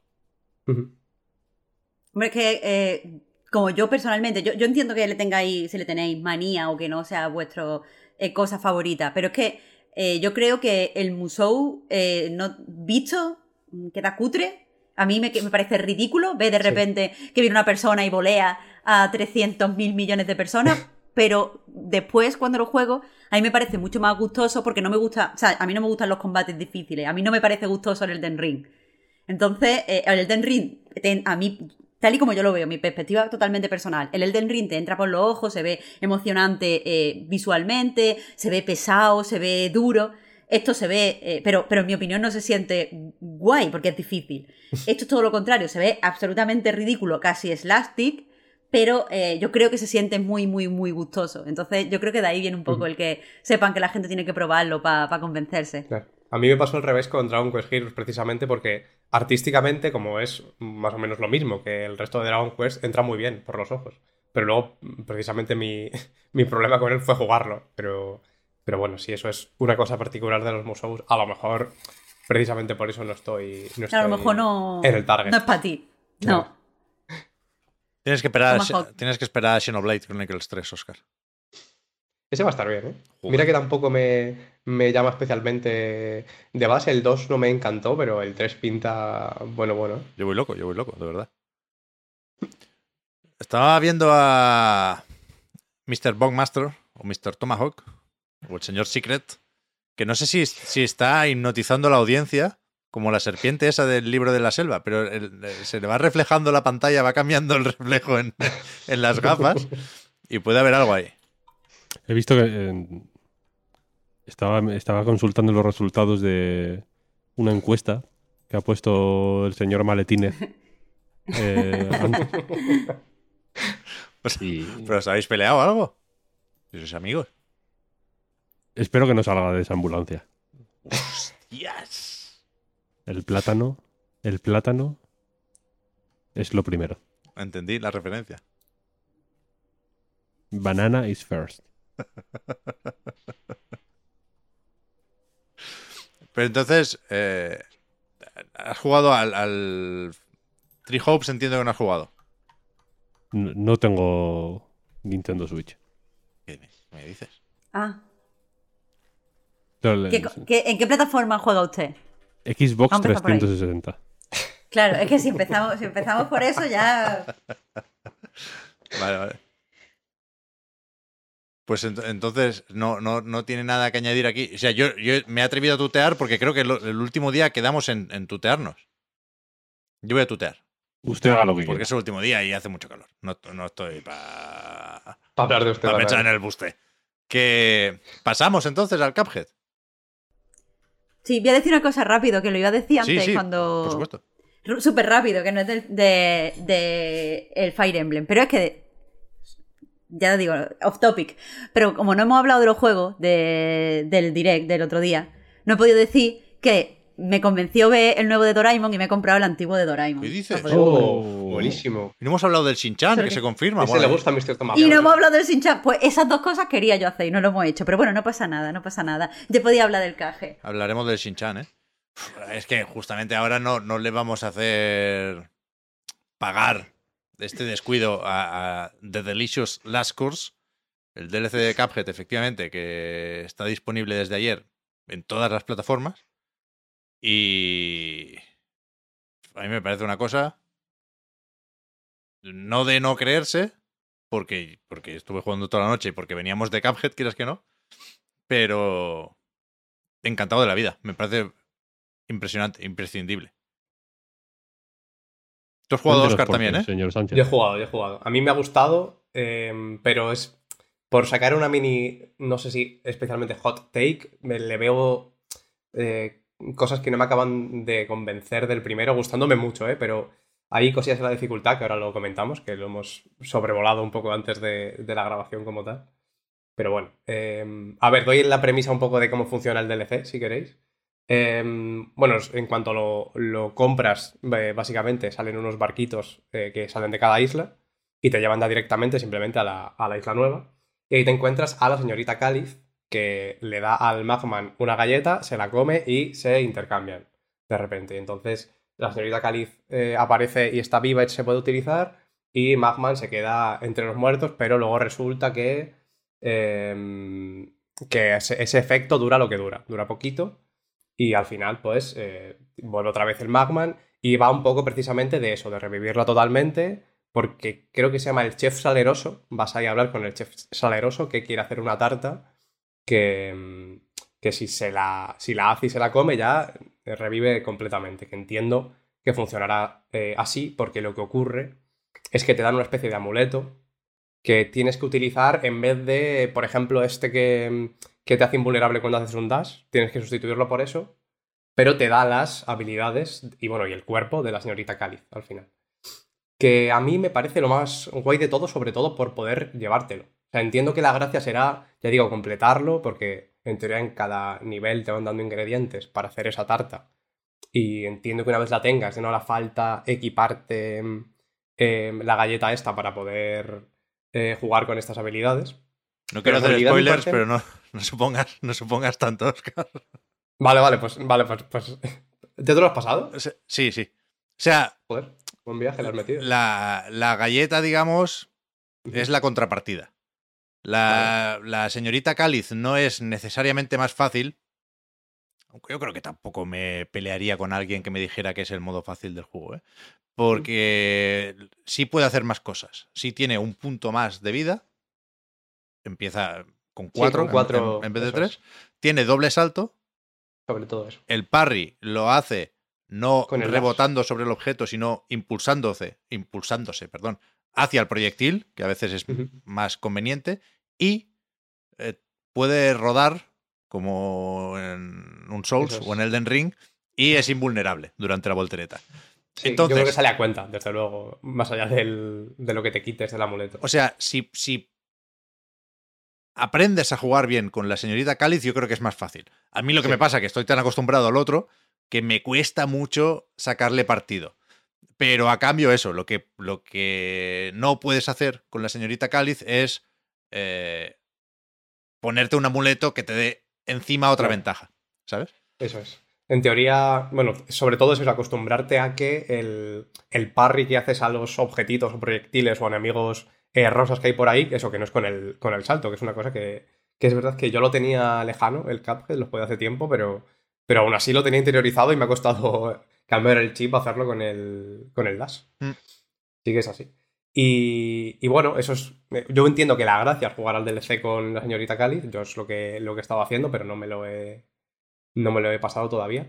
Y me parece que tiene. A ver, artísticamente es un poco lo de siempre, desde luego. Y tiene diseños súper súper chulos. No sé si recuerdas Pepe el Rey, este que, que está en el castillo volador. Me parece buenísimo. Ese El diseño. troque del rey. Eso es increíble. Vaya, es que todo el juego es eso es- increíble. A mí, me, es a mí me bueno. parece bastante. O sea, a- a- ahora no sé si, si, si me estoy pasando de listo, pero yo creo que se nota bastante que viene después de Cuphead. Es decir, que todo lo que hay en The Delicious Last Course me parece más espectacular que todo lo que había en Cuphead. O sea, hay una coherencia, evidentemente, el Sí. estilo es el mismo, pero hay, hay más detalle en los escenarios, hay muchísimas más animaciones para los enemigos, las, los cambios de fase son la mayoría bastante más elaborados. A mí- mí, ayer decía que, que yo pensé que, que Cuphead había tocado techo y, y este DLC sorprendentemente lo rompe y tira más para arriba. Es, es increíble. Sí, a mí también me parece mejor. También me parece mejor que, que el juego base. Sí, bueno, y aparte los propios niveles también están muy bien. Por ejemplo, justo el castillo este me parece muy chulo que te lo plantea un poco como minijuegos para explotar un poquito el, ¿Te has pasado el reto? El, de, el de ese mismo. Lo he hecho. Lo, ha hecho solo dos niveles, ¿no? Si solo son dos, en teoría sí. No, no, hay cinco, creo. Hay cinco, es que luego no me dejaba seguir. Entiendo que hay que pasarse luego los niveles y luego te Creo deja que sí. seguir. ¿no? Van apareciendo Vale. escaleras nuevas al lado de cada jefe. Vale, vale. Pero es, es brutal. Ahí, sin entrar en detalles, básicamente es, es un poco como los mausoleos del Cuphead original y se Mm. centra todo en el barrio. Eso es. De hecho, no te deja disparar. Está desactivado. Exacto. Y es muy guay. Que- y eso que, que es una tontería que, que se podría hacer. No sé, se le podría dar poca importancia y, y se podría haber dejado como algo secundario. Ahí, ahí hay enemigos que no son tan bestiales como los jefes principales, pero que sí son completamente innecesarios. Quiero decir, te podrían poner bolitas rebotando y no, no, te ponen a un puto verdugo que está afilando el hacha y de ahí salen las bolitas. Y es impresionante. Las chispas son las bolitas. las chispas son los que te hace daño. Las Mm. cabezas son las bolitas, la- las, Ah, la- las decapitadas. Mola, mola, mola. A mí el segundo, fíjate, que es el último que hice, no me, no me gustó mucho porque es demasiado de paciencia. Demasiado de esperar a que el, el enemigo haga cosas. Entonces, estás ahí un poco a, a verte las ¿Cuál es el caballo? El caballo. sí, Ese es el peor. Pero, y aún así está bastante bien. Y ahora sí, no está mal. sí, es Pero no, yo estoy enamorado de este juego, vaya. Me, me, me reenamoré de Cuphead la semana pasada porque me faltaba el logro de completar todos los jefes en experto. Me lo hice y, y no sé si lo llegué a comentar por aquí, pero me, me- el juego era más difícil de lo que recordaba y mejor también de lo que recordaba. Y me, me- bueno, durante el fin de semana me piqué como un animal lo, lo justo y necesario para matar al, al rey dado y al demonio. Y, y con eso pues venía más o menos con, con carrerilla a este DLC. Y no tengo claro si, si, ¿cómo decirlo? Si el principio del DLC es más difícil que el final de Cuphead. Pero creo que sí, porque al final esto no deja de ser la cuarta isla del juego. Mm. Había tres y un epílogo, ahora hay Sí. eso, más una cuarta isla. Y, y no he jugado en experto todavía, porque hay que pasárselo primero, pero en normal son durillos. No, no me costaron en exceso, pero, pero ahora tengo muchas ganas de, de subir el reto al máximo en experto, porque me parece Mm. algo irresistible este juego. Sí, y lo más interesante, o lo que a mí me parece más interesante del, del DLC es que eh, eso, poder llevarte a, a la señorita Cáliz al resto de niveles del juego base, porque te cambia totalmente la forma de jugarlos. Y es como casi otro juego, evidentemente, ¿no? Pero, pero tiene, joder, es que es una capa totalmente distinta y totalmente nueva. Y no solo eso, también hay un par de disparos nuevos y un par de amuletos Mm. nuevos para, para Cuphead y Macman que llegan a cambiar más o menos la forma de jugar. Los disparos, yo creo que no tanto. He leído cosas muy buenas sobre los disparos y a mí me parecen derivativos.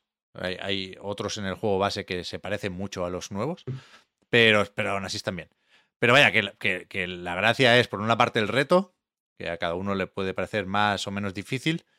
Eh, no, no voy a pillarme los dedos, no voy a decir que me costó poco, porque eso, tengo pendiente pasarlo en experto y hay algunos logros que sacan bastante punta al, al asunto. Yo ayer estuve picado con uno que eh, te pide conseguir nueve puntos de vida. Creo que solo hay una forma de hacer eso y es más o menos eh, apetecible el reto también. Pero vaya, que a mí me parece una salvajada. Es verdad que es más o menos corto, es verdad que es un DLC, que se necesita el juego original y que cuesta solo 8 euros, pero a mí no se me ocurre ahora mismo una forma mejor de gastar 8 euros. Si tenías ya el Mm. original, y si no, pues 38. Es lo que hay. O sea, Bueno, ahora mismo está rebajado. Ahora mismo creo que 20, por 20 y pico te lo sacas. Pues bueno, lo que haga falta. En Steam, y, al menos, y a sí. esperar la edición física y algún peluchito también me lo podría llevar. Sí, yo mira, aprovecho para responder a una pregunta que han hecho por el chat, que sí eh, se puede pasar en dificultad normal, se puede hasta pasar en dificultad en fácil. No, pero en fácil, modo fácil. en fácil creo que no avanzas. Creo que es solo para practicar. Yo, Ah, vale, cierto. no he jugado, pero O sea, se, se- se puede jugar, pero primero te lo tienes que pasar en normal, cierto. eso es. Y En para, normal, y- sí, en y normal, para sí. acceder al DLC, yo cargué la partida con todo hecho, pero creo que el requisito es completar un mausoleo, que es más o menos fácil. Sí, eso a poco que hayas jugado. Se sí- puede empezar, o sea, te lo puedes comprar ahora todo y en media hora tienes acceso al, al DLC. Sí, yo lo que iba a comentar de la dificultad, que es lo que no me. Quiero decir, a mí no es que me, no me considero. Me considero más o menos bueno jugando, tampoco me, considero eh, especialmente, ¿no? Eh, por ejemplo, yo creo que Víctor es mejor que yo, pero Víctor es muy bueno, tampoco es un ejemplo muy representativo. Em, pero no me gusta cómo se plantea la dificultad en Cuphead, y aquí pasa un poco lo mismo, porque es, es poco orgánica y es muy de rellenar la pantalla con muchas cosas. Y llega un punto que, entre que no te aclaras y que acaba siendo más ensayo y error que otra cosa, eso, que eso es sobre todo lo que no me gusta. Que haya muchas cosas en pantalla, pues es una cosa que tú, como jugador, tienes que tener en cuenta y ya está. Pero a mí, de los juegos difíciles, eh, a lo mejor es una cosa totalmente personal y por eso lo, lo planteo así, ¿eh? Pero yo entiendo que sea difícil, pero que te lo, te lo tienes que poder pasar a la primera. Por mucho que sea difícil, si eres, si eres bueno y, te, y te la haces venir bien y tienes en cuenta todo, tiene que haber al menos una posibilidad de hacerlo así. Y en Cuphead, te, a lo mejor eso, en el, en el décimo intento llegas a la tercera fase y te hacen un ataque que no sabes cómo te va a venir. Porque bueno, siempre, evidentemente todo te lo señala, ¿eh? No, no digo que todo aparezca de repente en pantalla y te mate automáticamente. Pero lo que sí ocurre es que eso hace, eh, pues, X gesto el, el enemigo y eso te da a entender que va a hacer un ataque, pero tú no sabes cómo te, cómo te va a venir. Y aquí pasa mucho también eso, ¿no? Que hace X gesto y resulta que de repente por toda la pantalla aparece un rayo que solo puedes esquivar si estás en la parte inferior. A mí ese tipo de cosas en la dificultad, eh, ya digo, no me acaban de convencer por eso, porque no te lo puedes ver venir. O sea, sí, puede ser incluso que eso, que esté hecho para que no te lo puedes pasar a la primera, pero no de, no de esta forma tan, tan inorgánica, precisamente. ¿no? A mí me gusta. Pero ese tipo de cosas también es muy de juegos de Front Software, ¿no? De entrar a un sitio y de repente sale un esqueleto y te hace ¡papa! Lo que tiene From Software es que eh, premia ir despacio y, y es una de las cosas que se, que se reivindican con el tema de que está bien que sea difícil, ¿no? Como que, que está hecho así porque te quiere marcar ese ritmo. ¿No? Es difícil porque te quiere marcar que vayas despacio, que vayas atento, que vayas observando todo a tu alrededor, que vayas con cuidado. Y yo creo que precisamente por eso se, se. Pues eso, puedes prevenirte cosas. Es verdad que puede haber cosas de estas, sobre todo Dark Souls 2 creo que es mal ejemplo. Claro, de es que, este es tipo que de creo cosas. Que tú te los ves venir porque tienes mucha experiencia jugando. Porque lo que a mí me ha pasado es que muchas veces a mí me sorprende de, pero esto no viene de ningún lado. Y una persona que tiene mucha experiencia es, no, este es el típico esqueleto que siempre se esconde no sé qué en los juegos de Front Software. Y es como, claro, ¿cuántas veces te has matado un esqueleto así Puede para que ser, digas sí, que sí. es el típico esqueleto, ¿sabes? Puede ser, Entonces- pero, pero por lo menos hay por dónde cogerlo. Va, va, ¿sabes? va. Si vas, si vas despacito, si vas con cuidado, si vas atento a todo lo que tienes alrededor. Es verdad que, sobre todo en Dark Souls, te doy la razón que, que eso, que hay que estar atento a cosas que, que es, es un lenguaje que aprendes jugando también. ¿No? Lo que, que te vaya a salir una bola rodando de repente es una cosa que sabes porque eh, de repente te encuentras una cuesta que no viene muy a cuento y dices aquí pasa algo y eso lo sabes por Ese, haber ese jugado. tipo de cosas que lo habla, así habla Claro. la gente que juega a estos juegos. Eso es, eso es. Y solo sabes porque has jugado, porque has jugado y, lo- y, y- y alguna bola te has tenido que comer, eso está claro. Mm. Pero eh, yo creo que está mejor medido y que, y que eso, que, que hay por dónde cogerlo, sobre todo eso, que hay cosas que te avisan de lo que, de lo que te va a meter el ostión, básicamente. Pues yo, al- yo al revés, ¿eh? O sea, a mí me- me parece válida la propuesta de From Software, desde luego. Eh, Si tienes que morir por la bola, pues te mueres y eso forma parte de la experiencia. pero me parece igual de válida y más pura la propuesta de Cuphead. Sí, sí, y lo entiendo sobre todo por, por lo arcade que tiene, ¿no? Claro. entiendo que lo reivindica de alguna manera. Hay una cosa que a mí me parece incontestable en Cuphead, que es que cada vez que juegas un jefe, llegas un poquito más lejos. Y por eso Mm. el, el toque, el toque magistral eh, y lo que da una coherencia brutal a la experiencia es lo de enseñarte cuando mueres hasta dónde has llegado. Siempre llegas un poquito más adelante. Nunca, bueno, puedes hacerlo un poco más mal y, y es- ese intento que te salga rana, ¿eh? Pero el, cómo te invita a insistir, el cómo te dice, no, no, aquí no hay checkpoints. O sea, para llegar a la tercera fase y poder practicar y entender la tercera fase, tienes que dominar la primera y la segunda. Si no, eh, esto no vale. Y, a mí esa propuesta, por, por supuesto, eh, entra aquí la predisposición y las preferencias de cada uno. Y yo en ese sentido soy masoca y a mí el reintentar me gusta más que un tonto un lápiz. ¿eh? Pero creo que Cuphead ha entendido eso como pocos. Sobre todo hoy en día. En, en- la edad de oro del arcade, pues por supuesto era del pan de cada día. Pero aquí, sin, sin necesidad de entrar en tema puntuaciones, creo que hay un.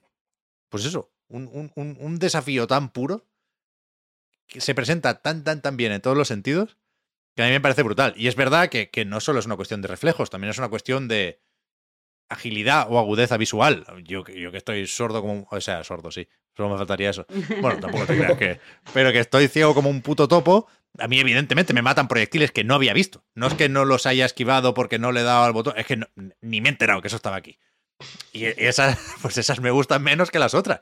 Pero me las como y las acepto y reintentar y experto. Y a mí, a mí me parece tan, tan, tan, tan suculento eh, el pique de Cuphead que, no, que me obsesiona. A mí me gusta que el juego me obsesione. Ujú. O sea, gustar Sí, sí, es, a- muy, es muy fácil gustar. Lo difícil es obsesionar. Y Cuphead me, me, obsesiona. el tema, ¿eh? El tema de, rein- de reinventar, eh, quiero decir, totalmente. A mí eso también me parece interesante y luego mucho, además soy muy de hacerlo antes de tiempo, ¿no? Si en la primera fase ya me he comido una hostia pronto, digo, mira, reinicio porque si con esto no, no llego al final eh, ni de coña. Pero, no sé, también como reivindicación de lo arcade, si queremos verlo así, que, me parece bien y no me parece un mal juego, por supuesto. De hecho, me parece un muy buen juego, más allá de, de esta forma de enfocar esto en particular. Y por eso digo que a lo mejor es algo, algo personal eh, mío. Em, pero no sé, las arcades al mismo tiempo, la realidad es que funcionan matándote para que metas otra moneda. Quiero decir, si, si quieren reivindicar eso me parece bien, pero, pero que, que es de lo que va. Quiero decir, que, que te matan a posta, que es injusto hasta cierto punto aposta. Bueno, pero te- claro, pero tienes que superar la no- injusticia. Sí, sí, claro, claro, claro. Pero in- injusta es la palabra. O sea, no, me quiero por- poner por a eso la pongo comillas filosofía porque no lo creo. Ni yo mismo creo que sea injusto. Yo no creo que sea injusto. No, Pero no es injusticia, es quizá, o sea, ya os digo, no filosofía de videojuegos, pero todos los juegos están un poco, eh, a- a- van a nuestro favor, a favor del jugador, porque la psicología dice que nos gusta sentirnos un poquito poderosos, siempre, un poquito de más. Puede ser que, es que el juego sea totalmente justo y por eso nos parezca injusto. Yo no creo que sea totalmente justo tampoco, pero tampoco me parece injusto. Es verdad que, o sea, no, no he elegido bien la palabra y por eso he puesto comillas, así que para los que lo hayan escuchado. no, que no en- quiero ser pejiguera, solo lo en, siento. solo en Spotify no me, van- no- no me han visto el gestito, ¿no? Pero- A, a mí me. O sea, yo creo que es difícil más que injusto. Te puedo comprar la injusticia por el tema de lo aleatorio, porque a veces eh, los patrones de ataque, Mm. pues puede que se te den mejor uno que otro y en, en un intento concreto, pues insista más el jefe con el que se te da bien o el que se te da mal, pero. Pero no sé, yo, yo creo que todo lo que hace lo hace porque quiere y desde el conocimiento. Quiero decir, ya, por suerte dejamos atrás el momento con el lanzamiento del Cuphead original, ¿eh? De, de defender que esto no era solo una cara bonita, que por supuesto es un espectáculo audiovisual, la banda sonora vuelve a ser la hostia, pero que como juego a mí me parece brutal por diseño, por patrones de ataque, por control. El cambio de dirección es lo único a lo que le pongo un poco de pegas. A veces quiero hacer sí, un dash hacer el. a contrapié es, y no me lo el- hace. La voltereta, sobre todo, lo. lo pero que el juego pone tanto de su parte para que reintentes y para que te adaptes a sus reglas que a mí me parece brutal. Y hay jefes aquí que, que, que son mejores que, que- que un boss rush de la mayoría de juegos que Ujú. últimamente. Sí, sí, por eso digo que, que dentro de, de lo que es, a mí me parece finísimo y me parece una barbaridad en todos los sentidos. Si queréis, cerramos. A mí me da mucha pena haberlo terminado ya. Bueno, me falta el experto, ¿eh? Pero que me comía seis islas más de Cuphead. Evidentemente es ser- sería como hacer las putas pirámides, ¿eh? Bastante han hecho ya con el juego y el DLC. Y, y es, y es una pena ser consciente, como nos pasaba con Red Dead Redemption 2, por ejemplo, ¿eh? es una pena ser consciente, no descubrimos nada, pero a veces nos lo recuerdan, que, que- que estas cosas tan chulas suponen tanto, tanto esfuerzo, tanto tiempo, tanto sacrificio, y no hay otra forma de hacerlo, realmente. No hay otra forma de hacerlo. De hecho, eso te iba a decir que, que si querías podíamos cerrar el tema con el comentario de X Comita que es ¿qué es justo en la vida? Pues, pues así es. Así es. Taco Bell. Taco Bell es justo. Taco Bell como, como injusto o justo. Justo. Es justo el taco. Hombre, Justo lo que tiene que ser. Y tiene que ser hitos. Antes me ha parecido escuchar señor Sánchez, como si fuera a llevarme la contraria con algo. Quería preguntarle si ha jugado usted a Metal Slug. Sí, claro. Hay, hay siete de esos. Bastante más injusto que Cuphead, si me preguntas a mí. Siendo una maravilla. Eso es. Pero no, Mm, por casualidad, leyendo por casualidad no sabrás por qué a Víctor no le gusta Cuphead. O no le gusta muchísimo. Es que claro, Víctor nos había prometido unas, opiniones sobre Cuphead y sobre Air Twister que a mí no me, me gustaría poder escucharlas algún día. Que ahora mismo que estoy en, que está en su lecho de muerte, no tampoco quiero Hostia. tampoco quiero polemizar con Vale, vale, de verdad. Es que nosotros pensábamos que Víctor estaba en un tren, ¿sabe usted? O sea, le preguntamos porque de verdad pensábamos que estaba en un tren, no sabíamos Está que en- estaba en su lecho de muerte. en el tren que lleva al inframundo. Claro, todo tiene sentido, nadie ha mentido aquí. Eh, Highway to Hell, exactamente. yo, al- por, por lo que he hablado con él alguna vez, creo que tiene que ver eh,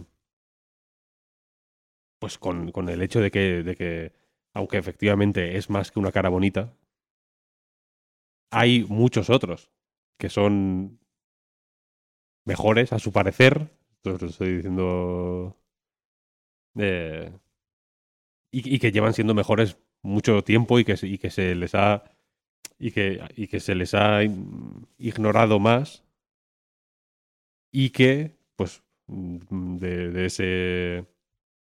Teniendo en cuenta eso, quizá la cara bonita hace más de lo que ustedes creen. O sea, igual ustedes creen que son los patrones de balas perfectos y los no sé qué y los no sé cuál y la dificultad lo que les está atrayendo a Cuphead, pero igual en realidad se están dejando engañar por una cara bonita.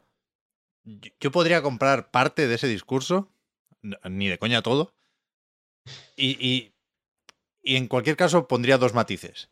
Que la cara bonita ayuda. A Sí, nadie le amarga un dulce, dicen por ahí. Y a mí me parece, o sea, me parece verdaderamente estimulante ver, sobre todo, cómo cambian de fase los jefes. Es que hay auténticas chaladuras ahí. Y, En el DLC en concreto hay alguno bastante bestia, sí, sí. y yo sé que hay muchos más, igual de buenos, pero no creo que haya muchos mejores, ¿eh? o mucho mejores. Igual de buenos, sí. Puede, puede que sí, puede que sí. Igual de buenos, sí. O sea, joder, se han hecho jefes muy buenos en los videojuegos, por supuesto. A Dios gracias. Pero cuidado, eh. Cuidado con este. Cuidado no, con este no, no- no en- quiero pelearme con usted. en experto. En experto. Es usted un hardcore gamer. Es que eh, he, he redescubierto. eh, Sabe, no sé, no sé si, si usted en concreto, señor Tomahawk, pero sí la audiencia que yo he sufrido y sufro cada día por el manquismo. Yo, en principio, no, no creo que me quede calvo. O sea, mi padre tiene mucho pelo y tal. Eso no me preocupa. Me, me- me preocupa quedarme manco. Y, y al pasar. Literal o figuradamente. figuradamente, hablando todavía de videojuegos, pero que, que eso me quita el sueño. Yo no quiero ser manco. Y supongo que es inevitable, pero, pero con Cuphead y, y- y enfrentándome a eh, esos jefes en experto, he recuperado un poco la, la ilusión y la autoestima, te diría. Como jugador, insisto. Y, y- y me gusta que Cuphead y su DLC me den eso. Y me, me- me- me he venido muy arriba con Cuphead, en parte por eso. Pero, pero también de eso va Cuphead. Me gusta, me gusta. Viéndolo de ese, de ese modo, usted también debería no jugar a Fortnite. Ahora hace mucho que no Sino juego. ¿eh? Ahora hace mucho que no juego. Y se siente usted mejor. Hombre, me gusta más Cuphead que Fortnite, muchísimo más. Mm. Muchísimo más, claro. Estamos empezando a ver. No tengo ningún problema en, en hablar, en hablar de esto. ¿Quieres hablar, Pep, de lo que te ha pasado con el otro, el otro free to play? Es que no quiero recordarlo, pero efectivamente Perdón, a- perdón. ¿eh?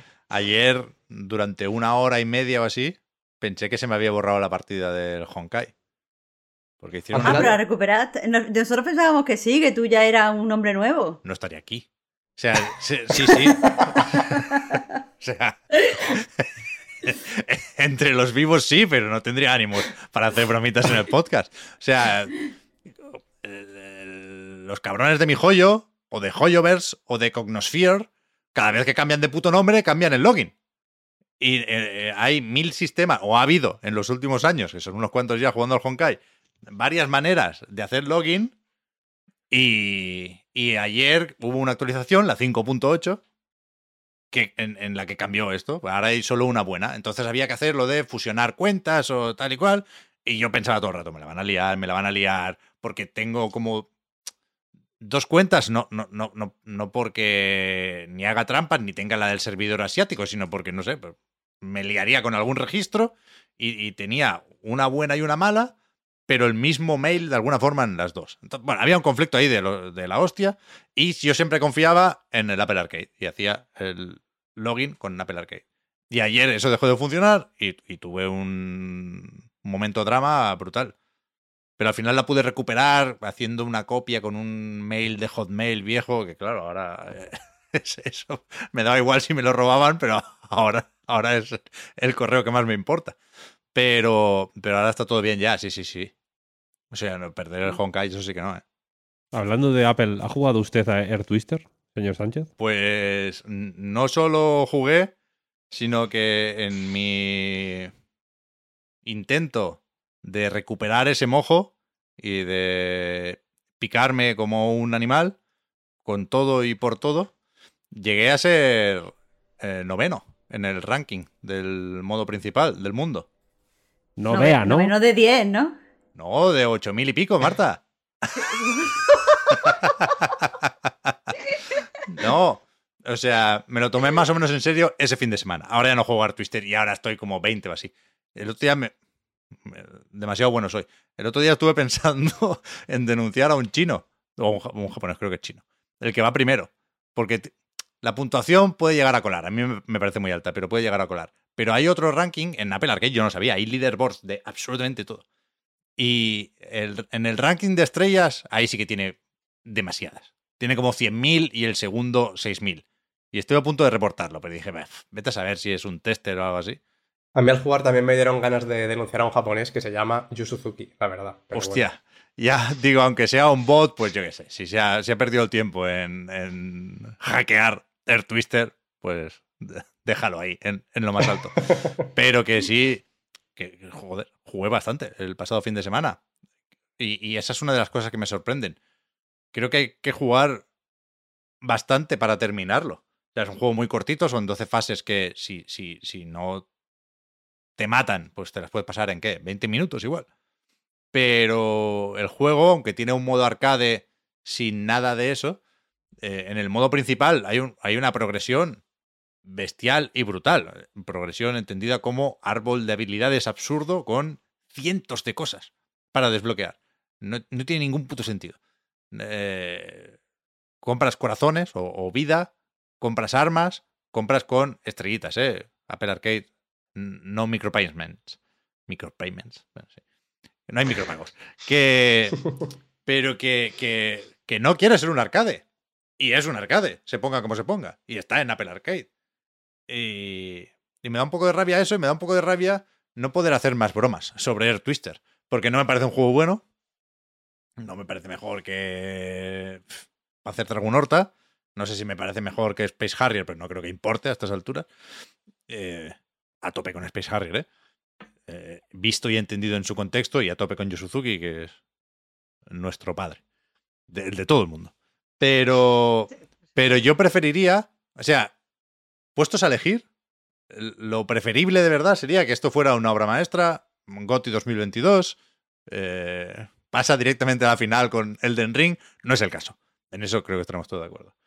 Pero el segundo escenario más deseable sería el que fuera un desastre absoluto y no nos, no nos lo tuviéramos que tomar en serio de ninguna forma y jiji jaja y hostia Yusuzuki con el pastel de cumpleaños. Pero es que creo que tampoco es, es el caso. No creo que sea un desastre ni creo que sea un no juego. Creo que es un juego más apañado y más funcional de lo que podría parecer viendo el tráiler de presentación con los cisnes y la música de Valencia y las volteretas y la princesa esta que no sabemos muy bien a, qué, a qué ha venido, pero que es, que es un shooter on rails muy normal en todos los sentidos. Y, y es más aburrido hablar sobre él de lo que me gustaría. Y no es, y no es por eso una obra maestra. No. No, no, no. Hay puertas que no hay que abrir. No sé, a mí me parece todo malo. ¿eh? A mí me ha parecido medio refrescante. O sea, a veces las anomalías es lo que tienen, ¿eh? Y es- y este juego, por supuesto, otra cosa no sé, pero una anomalía es. Pero, pero no me ha parecido refrescante en el sentido de ya no, no- ya no se hacen cosas así. Porque si se hicieran, insisto, hay maneras mejores de hacerlas, lo sabemos. Me gusta más Sin and Punishment, me gusta más... Te diría que cualquier Panzer Dragoon, y es una pena que, que- el remake del Sway no llegó a salir, ¿no? No sé si tiene que estar por ahí pendiente, pero Panzer Dragoon 1, que sí tuvo su remake eh, hace relativamente poco, se nota viejo, evidentemente. Pero Panzer Dragoon Horta, si lo veis por ahí, si funciona ya la retrocompatibilidad en Xbox, que creo que lo hemos hablado alguna vez y creo que así es, había un bug, pero que creo que se solucionó, hay que jugar a Panzer Dragoon Horta. Ese sí es una obra maestra.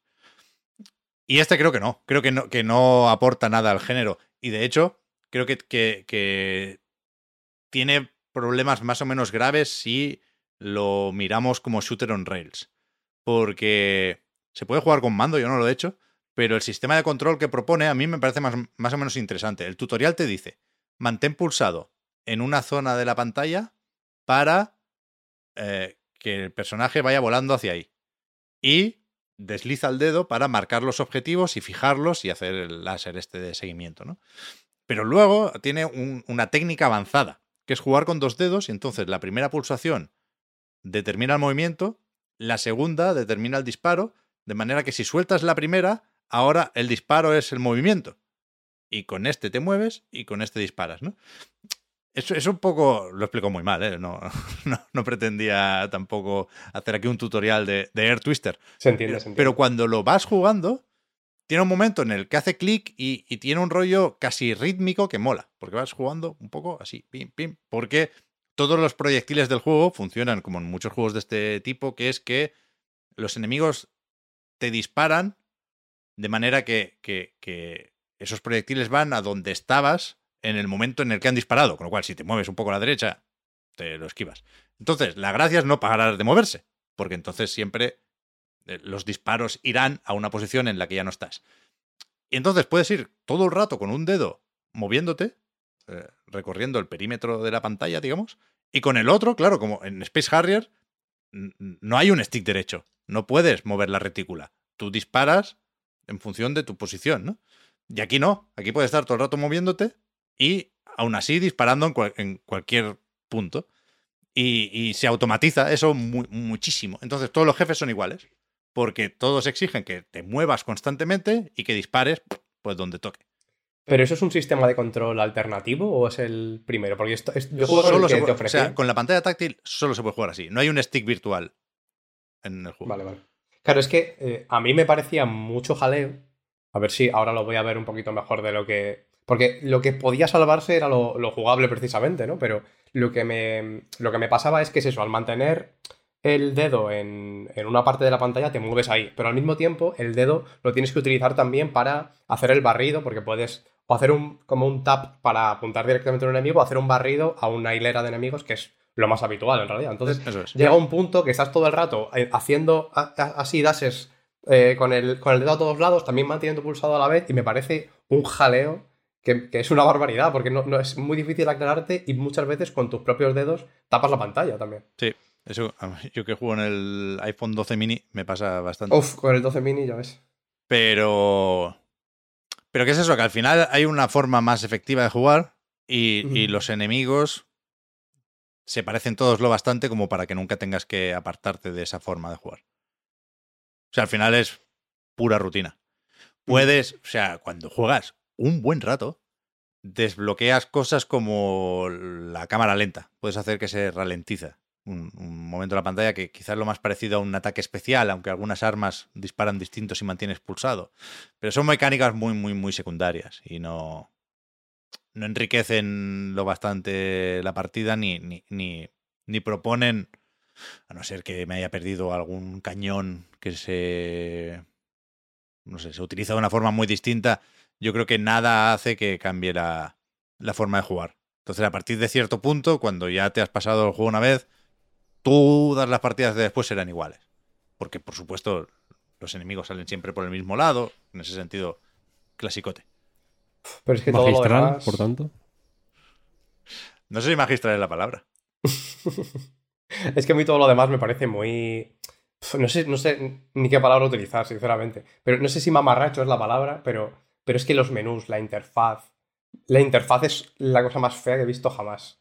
El menú principal es terrible. La música no está tan mal, pero lo he comentado antes en directo, son todo copias de Queen. Copias raras. A mí la Queen. música no me gusta nada, nada, nada. Supongo que tendrá sus fans Valencia, pero no, ni me gusta la música, ni el, el juego se la toma en serio, porque no, Sí, cada, pantalla no tiene su tema. O sea, Claro, tiene una es. puta playlist y, y a Eso lo mejor te toca un- la canción del tráiler, que es la única que se me queda, en la tercera pantalla o en la novena, o, a lo- o en las dos.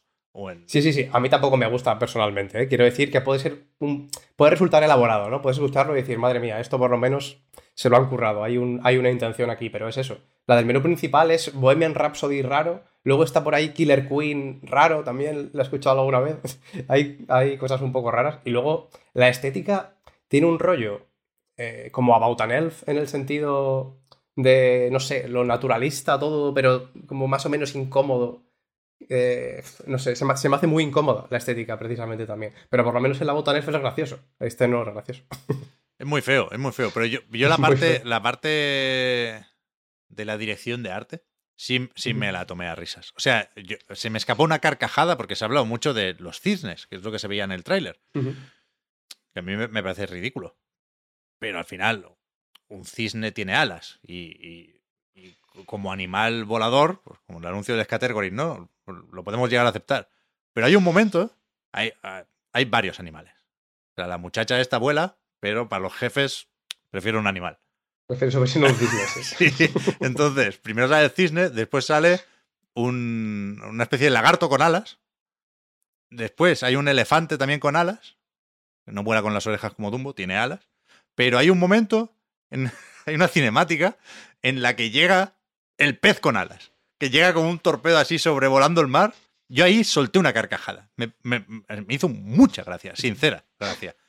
Y, ¿Y tú crees que esa escena está hecha para que te la tomes en serio? O sea, que Es- esa es la pregunta. Creo que sí, clara- claramente sí. ¿Estás es- 100% seguro? 100% no, pero 99 sí.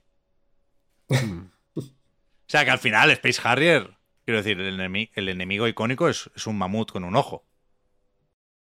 Y aquí Yu Suzuki no quiere hablar de su sucesor, sucesor espiritual, pero lo mismo se vale. Y, y es todo lo bastante cutre como para que... Y bueno, y no hemos hablado del lore. Pero hay como una enciclopedia que allí hay más texto que en Elden Ring. O sea, los peinados, porque tú puedes desbloquear también elementos para personalizar la apariencia de, la princesa, no recuerdo nunca el nombre, joder. Y, los peinados tienen descripción. Y por ejemplo, el peinado canónico, el que está aquí en, la imagen, aunque no se ve muy bien, tiene como, estas coletas, ¿no? Y me hizo mucha gracia que, pone, bueno, es- estas coletas eh, es el peinado típico de eh, las jugadoras de un deporte que existe en el reino de Er, creo que se llama el reino, que es el pepino volador. Entonces, hay, hay- un universo ahí. Evidentemente no hay minijuego de echar un partido de pepino volador, pero, pero alguien, no sé si el mismísimo Yu Suzuki, alguien ha pensado en esto y, y- o sea, hay descripción, hay enciclopedia de todos los enemigos, de todas las fases, todo tiene su lore. Y es, es delirante, claro. Es que si, si hay dos opciones. O es gracioso o da penica. Ya lo hablamos el otro día cuando hablamos de la gente mayor y tal, hay que respetar. Pero, pero la, serie- seriedad, la seriedad no me parece una opción aquí. No es, o sea, no es serio. No es serio. Entonces, Y- y- entonces yo elijo, ser- yo elijo gracioso. Yo elijo gracioso. Pero el diseño del juego no acompaña la broma precisamente por ser medio aceptable.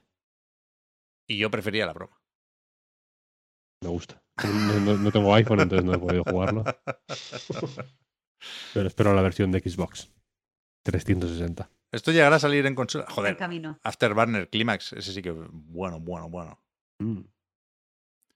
Los shooter on rail son la hostia, ¿eh? Alguien decía también en el chat que se me ha olvidado Kid Icarus Uprising, por supuesto. O sea, me, me pueden. Primero, lo ceguero, pero ta- también las similitudes con Space Harrier y, y Panzer Dragon, sobre todo, ¿eh? Pero, pero que sí, que sí. Que el... Yo no quiero dejar morir los shooters on rails, ¿eh? No, no, no creo que sea un problema de la fórmula o del género. Es un, un problema o una limitación del proyecto. Pero bueno, ¿cuánta gente habrá ahora jugando? Se superó la barrera de los 10.000. Pero igual no mucho más. Todo un éxito. Yo creo que ya está. Uf, ahora me echaba una, ¿eh? Un Air Twister. Un Air Twister. Cuando te- el, el- último nivel es bastante guay. El último jefe está bastante bien, de hecho. Hay un momento más o menos duro que es eh, la octava fase. El acuario, creo que se llama. Eso es un poco difícil. Porque el jefe es un calamar que muy cabrón. Pero después ya vas del tirón a- hasta la 12. Y la 12 más o menos chula. Polygon se llama la, última pantalla. En verano es difícil comprometerse, pero yo, yo creo que tengo pendiente un, un gameplay de Air Twister, ¿eh? Se podría hacer un día. No me importaría, quiero decir. ¿Qué planes tienen ustedes para el verano? Eh, planes gamers. 13.000, ¿eh? 13.000. Oye, Yo estoy 21, he bajado un poco. Ojo, 13.000, mejor cuidado, ¿eh? 1%, ¿eh? Cuidado, ¿eh? 13.020, ¿eh? Que esto es un absoluto éxito. Cuidado, ¿eh? Se está viralizando, ¿eh? Viralizando. ¿Sabes? es que tenía yo tweets con más Pepe. que- Está, está Tim Cook diciendo, pues oye, lo, lo mismo, lo mismo la pelarcade lo rescatamos, ¿eh? Bueno. Ay. Yo para este verano el único plan que tengo es eh, sobrellevarlo como buenamente pueda. Hace mucho calor aquí. Va a ser mi primer verano con dos pequeñajos en casa. Y jugar a Xenoblade Chronicles. No le pido más al verano. No, no hay vacaciones, no hay viajes, no hay hostia. Pero me apetece mucho un verano de estos, de, bueno, de los de antes. Yo no te creas que me iba por ahí de, a las Maldivas. Yo, cuando era adolescente, me quedaba en casa jugando. Si ya jugaba mucho, pues en verano más. Y ahora, dentro de mis posibilidades, como adulto semi-responsable, pues quiero hacer eso. Quiero, o sea, quiero que me den las 4 las 5 cada día de agosto con Xenoblade Chronicles 3. De- o sea, de verdad que, que, me apetece ese. Que ese es mi objetivo ahora mismo, hacer eso. Yo había hablado con Víctor de hacer una cosa en verano, que me lo bajé el juego el otro día, que es el Sekiro, para sacarnos el platino. Que, que lo vamos a hacer paralelamente, así que a ver qué tal. Pero eso Muy va, pesado, a ser, ¿eh? va a ser una tarea, ¿eh? Muy pesado. Bueno, yo, yo lo tengo todo menos el de conseguir todas las habilidades. Que se necesita mucho de algo. No sé si. Mm. No sé cuál No- era yo no el- me los he mirado el recurso pero- limitante, pero el de las habilidades es muy pesado. O sea, me- yo me he pasado el Sekiro cuatro veces y me faltan dos habilidades, las caras. En plan, ¿estamos locos o qué? Lápiz lazuli. Eso. No, no, no, no, no. Ah. Creo que era. Hay, hay una moneda. Ah, vale, de la, lo- simplemente la moneda, O sea, de la moneda lo- del juego, vaya. las habilidades de, de los manuscritos. Eso es lo que me falta. Hmm. Pues lo tienes a puntito, ¿eh? Mucho farmeo, pero. O sea, lleg- llegué a hacer lo otro, lo de mejorar la pislázuli, creo que es para mejorar la prótesis. Que hace Sí. falta eso y, Sí, y eso la- es. y las cenizas o el fósforo de no sé qué. Eso también es pesado de cojones, pero ese me lo hizo. Y me falta lo otro. Sí, sí. Yo aparte de eso, pues a lo mejor. Yo también tengo pendiente el disco Elysium, Pep. Te acompaño, te acompaño ahí. Siempre he hecho a magos, lo iba a haber jugado para el TFG. Pero lo quiero hacer también a mayores para. Para, para el TFG. eh, aunque ya no cuente, pero bueno, lo quiero hacer igual. Y no sé, no sé qué más. Xenoblade también, ¿eh? Xenoblade sí que le tengo ganitas. Hmm. A lo mejor otra vuelta al remake de Final Fantasy VII. ¿Qué va? Yo creo que sí, ¿eh? Encima, Pero eso espérate, con el... o sea, espérate un poquito más cerca del Rebirth, ¿no? Ya, puede ser, puede ser, puede ser, es verdad. Bueno, pues así me juego Persona 5, mira. Digo Persona 5, Royal y eh, Disco Elysium, de los que tengo olvidados, que al final no va a ser ninguno probablemente, pero, pero bueno, la propuesta queda ahí. Pues, a ver, yo. eh, mi, mi ilusión sería decir que eh, mi- lo que quiero hacer este verano es no tocar ningún videojuego nunca más porque yo odio los videojuegos, a mí no me gustan. Eh, los odio. Eh, entonces, pues eso, sería decir, mira, no, no voy a jugar. Yo sabía que tenía aquí un aliado, por eso lo he dicho, por eso he, he podido ser sincera. Y eso, no, no jugar ninguno, porque me he sacado el carnet de la biblioteca de Barcelona y tengo muchas cosas que leer, ¿eh? y hay muy poco tiempo. Pero, pero yo sé que eh, después voy, voy, a, voy a jugar, no, no puedo evitarlo. Así que eh, mi, a priori lo que quiero hacer es que apoyé un, un par de kick- Kickstarters de juegos de granja. Y ya hay versiones para jugar. Uno de ellos es el Coral Island. Y no puedo decir nada de lo que hay en este momento porque eh, se supone que no, no se puede decir, pero sí que el juego está jugable. Entonces, pues me gustaría pasar el verano eh, jugando al Coral Island y después también al eh, The Wandering Village, que el otro día entré en la, en la beta, vaya, en la beta cerrada. Y es larga porque es un juego de estrategia. Así que me gustaría jugar sobre todo a esos dos juegos en verano. Que me gusta, es que a mí el verano me va para juegos de granja. Así que si juego, seguro que van a ser cosas de granja. Este año alguno hay, ¿eh? Se piensan que no nos hemos enterado, ¿eh? Ya, que, ya. No, que no los hemos pescado. O sea, no, no- no sé si se van a salir con la suya o no, porque no están haciendo nada malo, no hacen daño los juegos de granja. Pero en plan, pues hemos visto, nos parece bien, pero sabe- sabemos, que ahora sabemos que ahora estáis a eso. El de Disney a mí me gusta, ¿eh? Ya, es el único así que a priori no me llama. Es que. Mm, Pep, Ya, ya, ya, ya. un día, un día tenemos que hacer un análisis de este El juego. de, tú el de Doraemon me lo pienso también. Porque es de Gameloft y va a ser. Mm. Va a ser free to play mal, de una forma u otra. De, de entrada sale en, en acceso anticipado, que me parece ya, en plan, yo qué sé. Dale, dale a los chavales el juego hecho, que son, que son, que son niños, joder, no, no les tengas que explicar lo que es un acceso anticipado. Pero, bueno, no sé. A mí me gusta, es que me gusta Es Waller. que yo sé, yo sé que mucha gente que analiza los juegos de granja desde un punto de vista así como más, eh, no sé, ético o tal, siempre dice que los juegos de granja son como muy capitalistas porque está todo el rato en términos de producción, en términos de eficiencia, en términos no sé qué. Pero yo, yo no lo veo así, yo tengo mis propias opiniones sobre ese tipo de juego, pero sí que ese juego, el de Disney, me parece que va a ser capitalista. Me parece que va a ser todo el rato Joder. intentarme sacar los dineros y las gemas. Y, eh, ahí, ahí. ese- ese no me Intrínsecamente, gusta. ¿Tú te imaginas? en- si quedan para cenar, Disney y Gameloft, ¿de qué hablan? ¿Qué, qué, qué intereses comparten? Vaya. ¿Cómo lo exprimimos los cabrones? El dinerico, claro. Pues ahí está, ahí está. Tomahawk, no te pregunto, pero tú no vas a jugar, Eh, ¿verdad? ¿O sí? Mm, Sí, tengo un plan, tengo un plan para este verano. Me gustaría compartirlo con todos ustedes. Eh, estaba hablando con Víctor el otro día. eh, pues en fin, me comentó que tenía mucha ilusión por el futuro, que, que, le- miraba al mañana con, con la, mirada limpia y con energías renovadas y que tenía un gran proyecto, que quería que fuera su gran proyecto de 2022 que es eh, jugar a la saga Sword and Fairy eh, entera. Es un- son unos juegos que, que ustedes no conocen, pues son unos juegos chinos. Es una gran saga de juegos chinos que lleva desde los 90, que con, primero con RPGs como de 16 bits, pero para ordenador.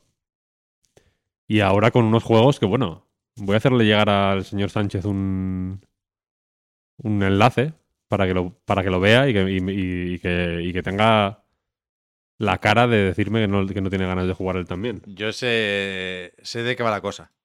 O sea, ¿Usted Daniel visto- los va poniendo por ahí. ¿Ha visto usted este juego? Ah, Sí. Sí, sí. Pero no. eh. Siete. epi- siete ¿Hay juego debajo de la interfaz, se supone? ¿O es solo interfaz? ¿Cómo va esto? A ver, pues. eh, la interfaz, ¿a, a- a qué se refiere usted, señorita Trivi?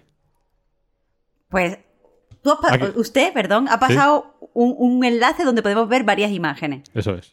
Y me ha llamado la atención Pues de que eh, pasa las fotos para adelante, cuando que se vea una, una foto real, no la foto Eh, pero muy, eh, así. muy aceptable esta interfaz. Xenoblade es bastante muy peor, aceptable, muy aceptable. Y es puto feo. Eso sí que es verdad. Estos, estos juegos.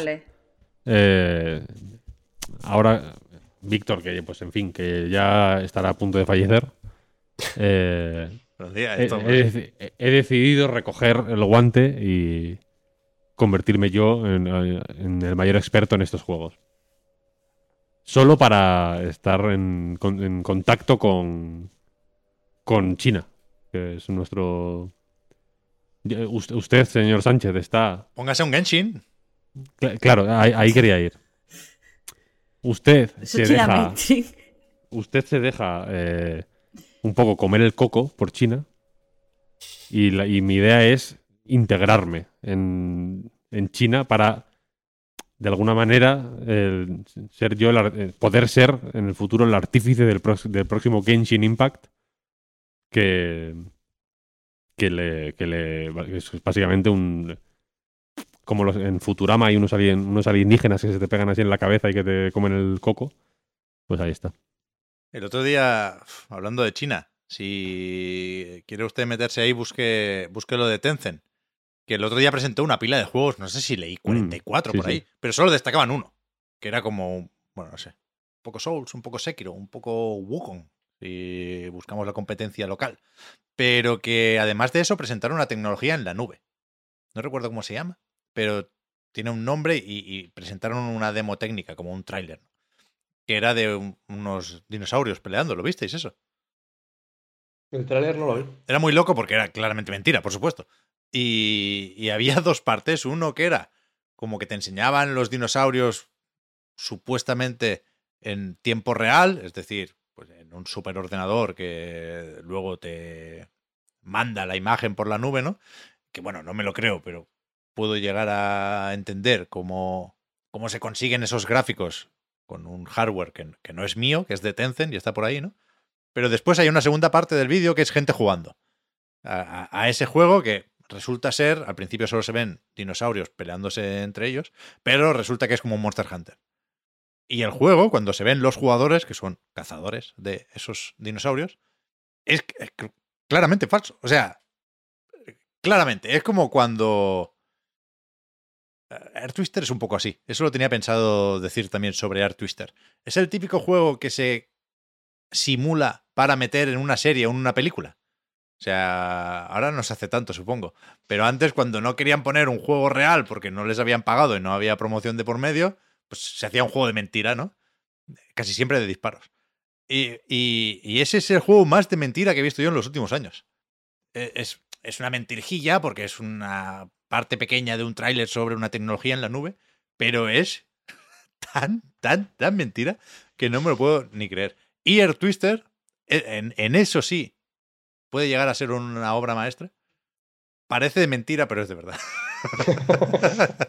Desde luego Al no te lo final, puedes creer. me, ale- me alegra que haya, que haya llegado usted, señor Sánchez, a la conclusión buena que es que es efectivamente magistral en- de alguna manera. Me Es alegra, verdad, ¿eh? Es verdad. Pues bueno, jugaremos un poco a todo, ¿eh? ¿Cuándo vuelve el podcast Reload? Estaremos con un ojo en, en la Gamescom, porque hay Opening Night Live, creo que es el, el día 23. Será el- 23. El, eventillo porque el 24 empieza la Gamescom. Eso es, esta noche de antes. Rebajemos las expectativas, es Elden Ring ya salió, exactamente. la, la- la tercera prioridad, no la primera, no la segunda, de Jeff Keighley, con lo cual a, a ver a qué le encuentra un hueco, pero estaremos atentos y pues yo qué sé, se puede hacer un especial, se puede hacer una pildorita, se puede hacer algo. Pero volver, volver, volvemos en septiembre. No sé si la, prim- la primera semana, la segunda o la tercera, pero uf, es que el 9 del 9 sale Splatoon, ¿eh? Pero no lo podremos comentar el 9 del 9, me temo. Claro. Podemos hacer, si acaso, el día 9 comentamos a qué hemos jugado durante el verano y ya el 16 hablamos de Splatoon, algo así. Yo creo que el... Bueno, no sé, tendría que mirar el calendario, pero no sé si merecerá la pena volver el, el 2 de septiembre, porque tampoco sé cómo ha acabado lo del calendario de, de los coles, perdonad. Pero, pero bueno, como más o menos siempre, ¿no? Ya, ya, ya lo hemos hecho 13 veces, o 12, pues, pues una más para la dec- decimocuarta temporada del podcast Reload. Es verdad que sale el The Last of Us parte 1. Y Ujú. ese- ¿Cierto? Ahora mismo no lo tengo muy, muy presente, porque quiero jugar a otras cosas antes. Pero cada vez que lo veo, me vengo un poco más arriba, ¿eh? Le voy a No dar, jugado ¿ya? le voy a dar fuerte. No es lo mismo, no es lo mismo. Ah. Tengo ganas de ver qué cambia, más allá de los gráficos, que cambia más de lo que se dice por ahí. Quiero ver qué, qué, qué más se lleva de, de Last of Us parte 2 en cuanto a control y diseño y demás. ¿Cuándo sale? ¿Es el, ¿Es el 2? ¿Es justamente entonces? ¿El 2 de septiembre? Iba a mirarlo en la cuenta del, Snitch en vez de en la Wikipedia, ¿sabes? Porque lo filtro. Yo estas cosas las miro en Anites casi siempre. Muy buena, Muy buena esa- web. La recomiendo. Muy buena página web. Ujú. 2 del 9, 2 del 9, ok, ok. Ah, pues, pues cuidado, ¿eh? Cuidado con lo de volver el 2 del 9. Si están las tofas por ahí. Ya veremos, ya veremos. Vamos, vamos a descansar un poco antes de pensar más de la cuenta en el retorno. El Pero- Stray está por ahí también, es verdad, que lo han dicho por el chat. Uf, ¿Le tenéis ganas al me Stray o qué? Yo, yo confío poco en él, debería confiar más, ¿eh? El último trailer no me convenció, pero ya tengo la carrerilla de las ganas que le tenía de antes, así que, así que a ver qué tal. Yo voy a ser conservadora, voy a esperar a ver lo que dice la gente, porque la verdad es que los puzzles que enseñaron precisamente eso en el último tráiler me parecen puzzles muy vistos. Y para jugar un juego de puzzles repetido, pero con un gato, paso. Es que es con un gato. Ya, pero es un gato uncanny. No es un Ya. gato. La cara es un poco rara, ¿eh? cute. ¿Pero le vais a poner pegas a ese gato? Justo Pero la cara. ese gato no tiene cara de gato. Ese gato es un gato del Uncanny Valley. Valley este. Joder. Vale. Es un caso es de, un cat, gato, de catbait. Es, es muy catbait. claramente estoy, catbait, estoy de sí. acuerdo. Vale, vale. Pues eso, que, o sea, debería haber preparado un discurso. El tópico de no se me dan bien las despedidas me gusta también, pero lo que sí que hay que hacer es dar las gracias a todo el mundo por el apoyo un año más, que no, no son 13 temporadas con Patreon, pero sí son ya unas cuantas, ¿eh? Que, que esto no existiría, ni se escucharía, ni se vería sin el apoyo de toda la gente que nos lo da en patreon.com barra Reload, con lo cual, un gusto haber podido compartir, haber podido compartir, perdón, este proyecto con, con todos vosotros y todas vosotras un año más y, y- y co- con ciertas ganas de no descansar, porque la web sigue, la eh, recarga activa se mantiene también. Tengo pendiente un directo de Air Twister, pero sí que sí que me apetece pensar en, en- en eso, en la próxima temporada, que siempre hablamos mucho de cambios, pero yo creo que esta vez sí se ha habido un cierto compromiso con, con, con esas novedades y con esas actualizaciones y con esa idea de refrescar el formato. Así que ya os iremos contando, vaya. No, no, no me enrollo porque no sé qué decir. Gracias, por supuesto. de- y las recalco hoy también con, con esto de la despedida. A Oscar, a Marta, a Víctor y al señor Tomahawk también, ¿por qué no? Claro. Y, Muchas gracias. Muchas gracias, Tipe. Y Muchas vamos gracias. hablando, ¿no? Buen verano, gente. Sí, claro. Buen Pasadlo verano. bien, a ¿eh? Buen verano. Verano, disfrutad. Jugad mucho y descansad mucho y haced todo lo que Trabajad poco, por favor. sí. os apetezca y podéis hacer. De eso se trata. ¿no? Igualmente. De No juguéis, sed libres, sed libres. Uf, hay que jugar más, Marta. ¿Tú sabes lo que es? No o sea, no saber qué día es gracias a un videojuego, eso es la sensación definitiva. Agradecerle a Xenoblade Chronicles Eso y la que, heroína. que te haga libre hasta el punto de no saber si es lunes o jueves. Ay, También lo hace la heroína, ¿eh? Como acaba de decir Tomahawk. Bueno, pero es más Y barato. no el- sé yo qué es peor. Es más barato, es más barato Xenoblade. Yo a Monolith, como es Monolith Soft, le pido Sí. eso. Que no saber si es martes. No pido más. No, no pido más. Sí, una sensación sana. Buen verano, Pep. Que vaya bien, gente. Venga, buen verano. Hasta Chao, luego. Chao, chao.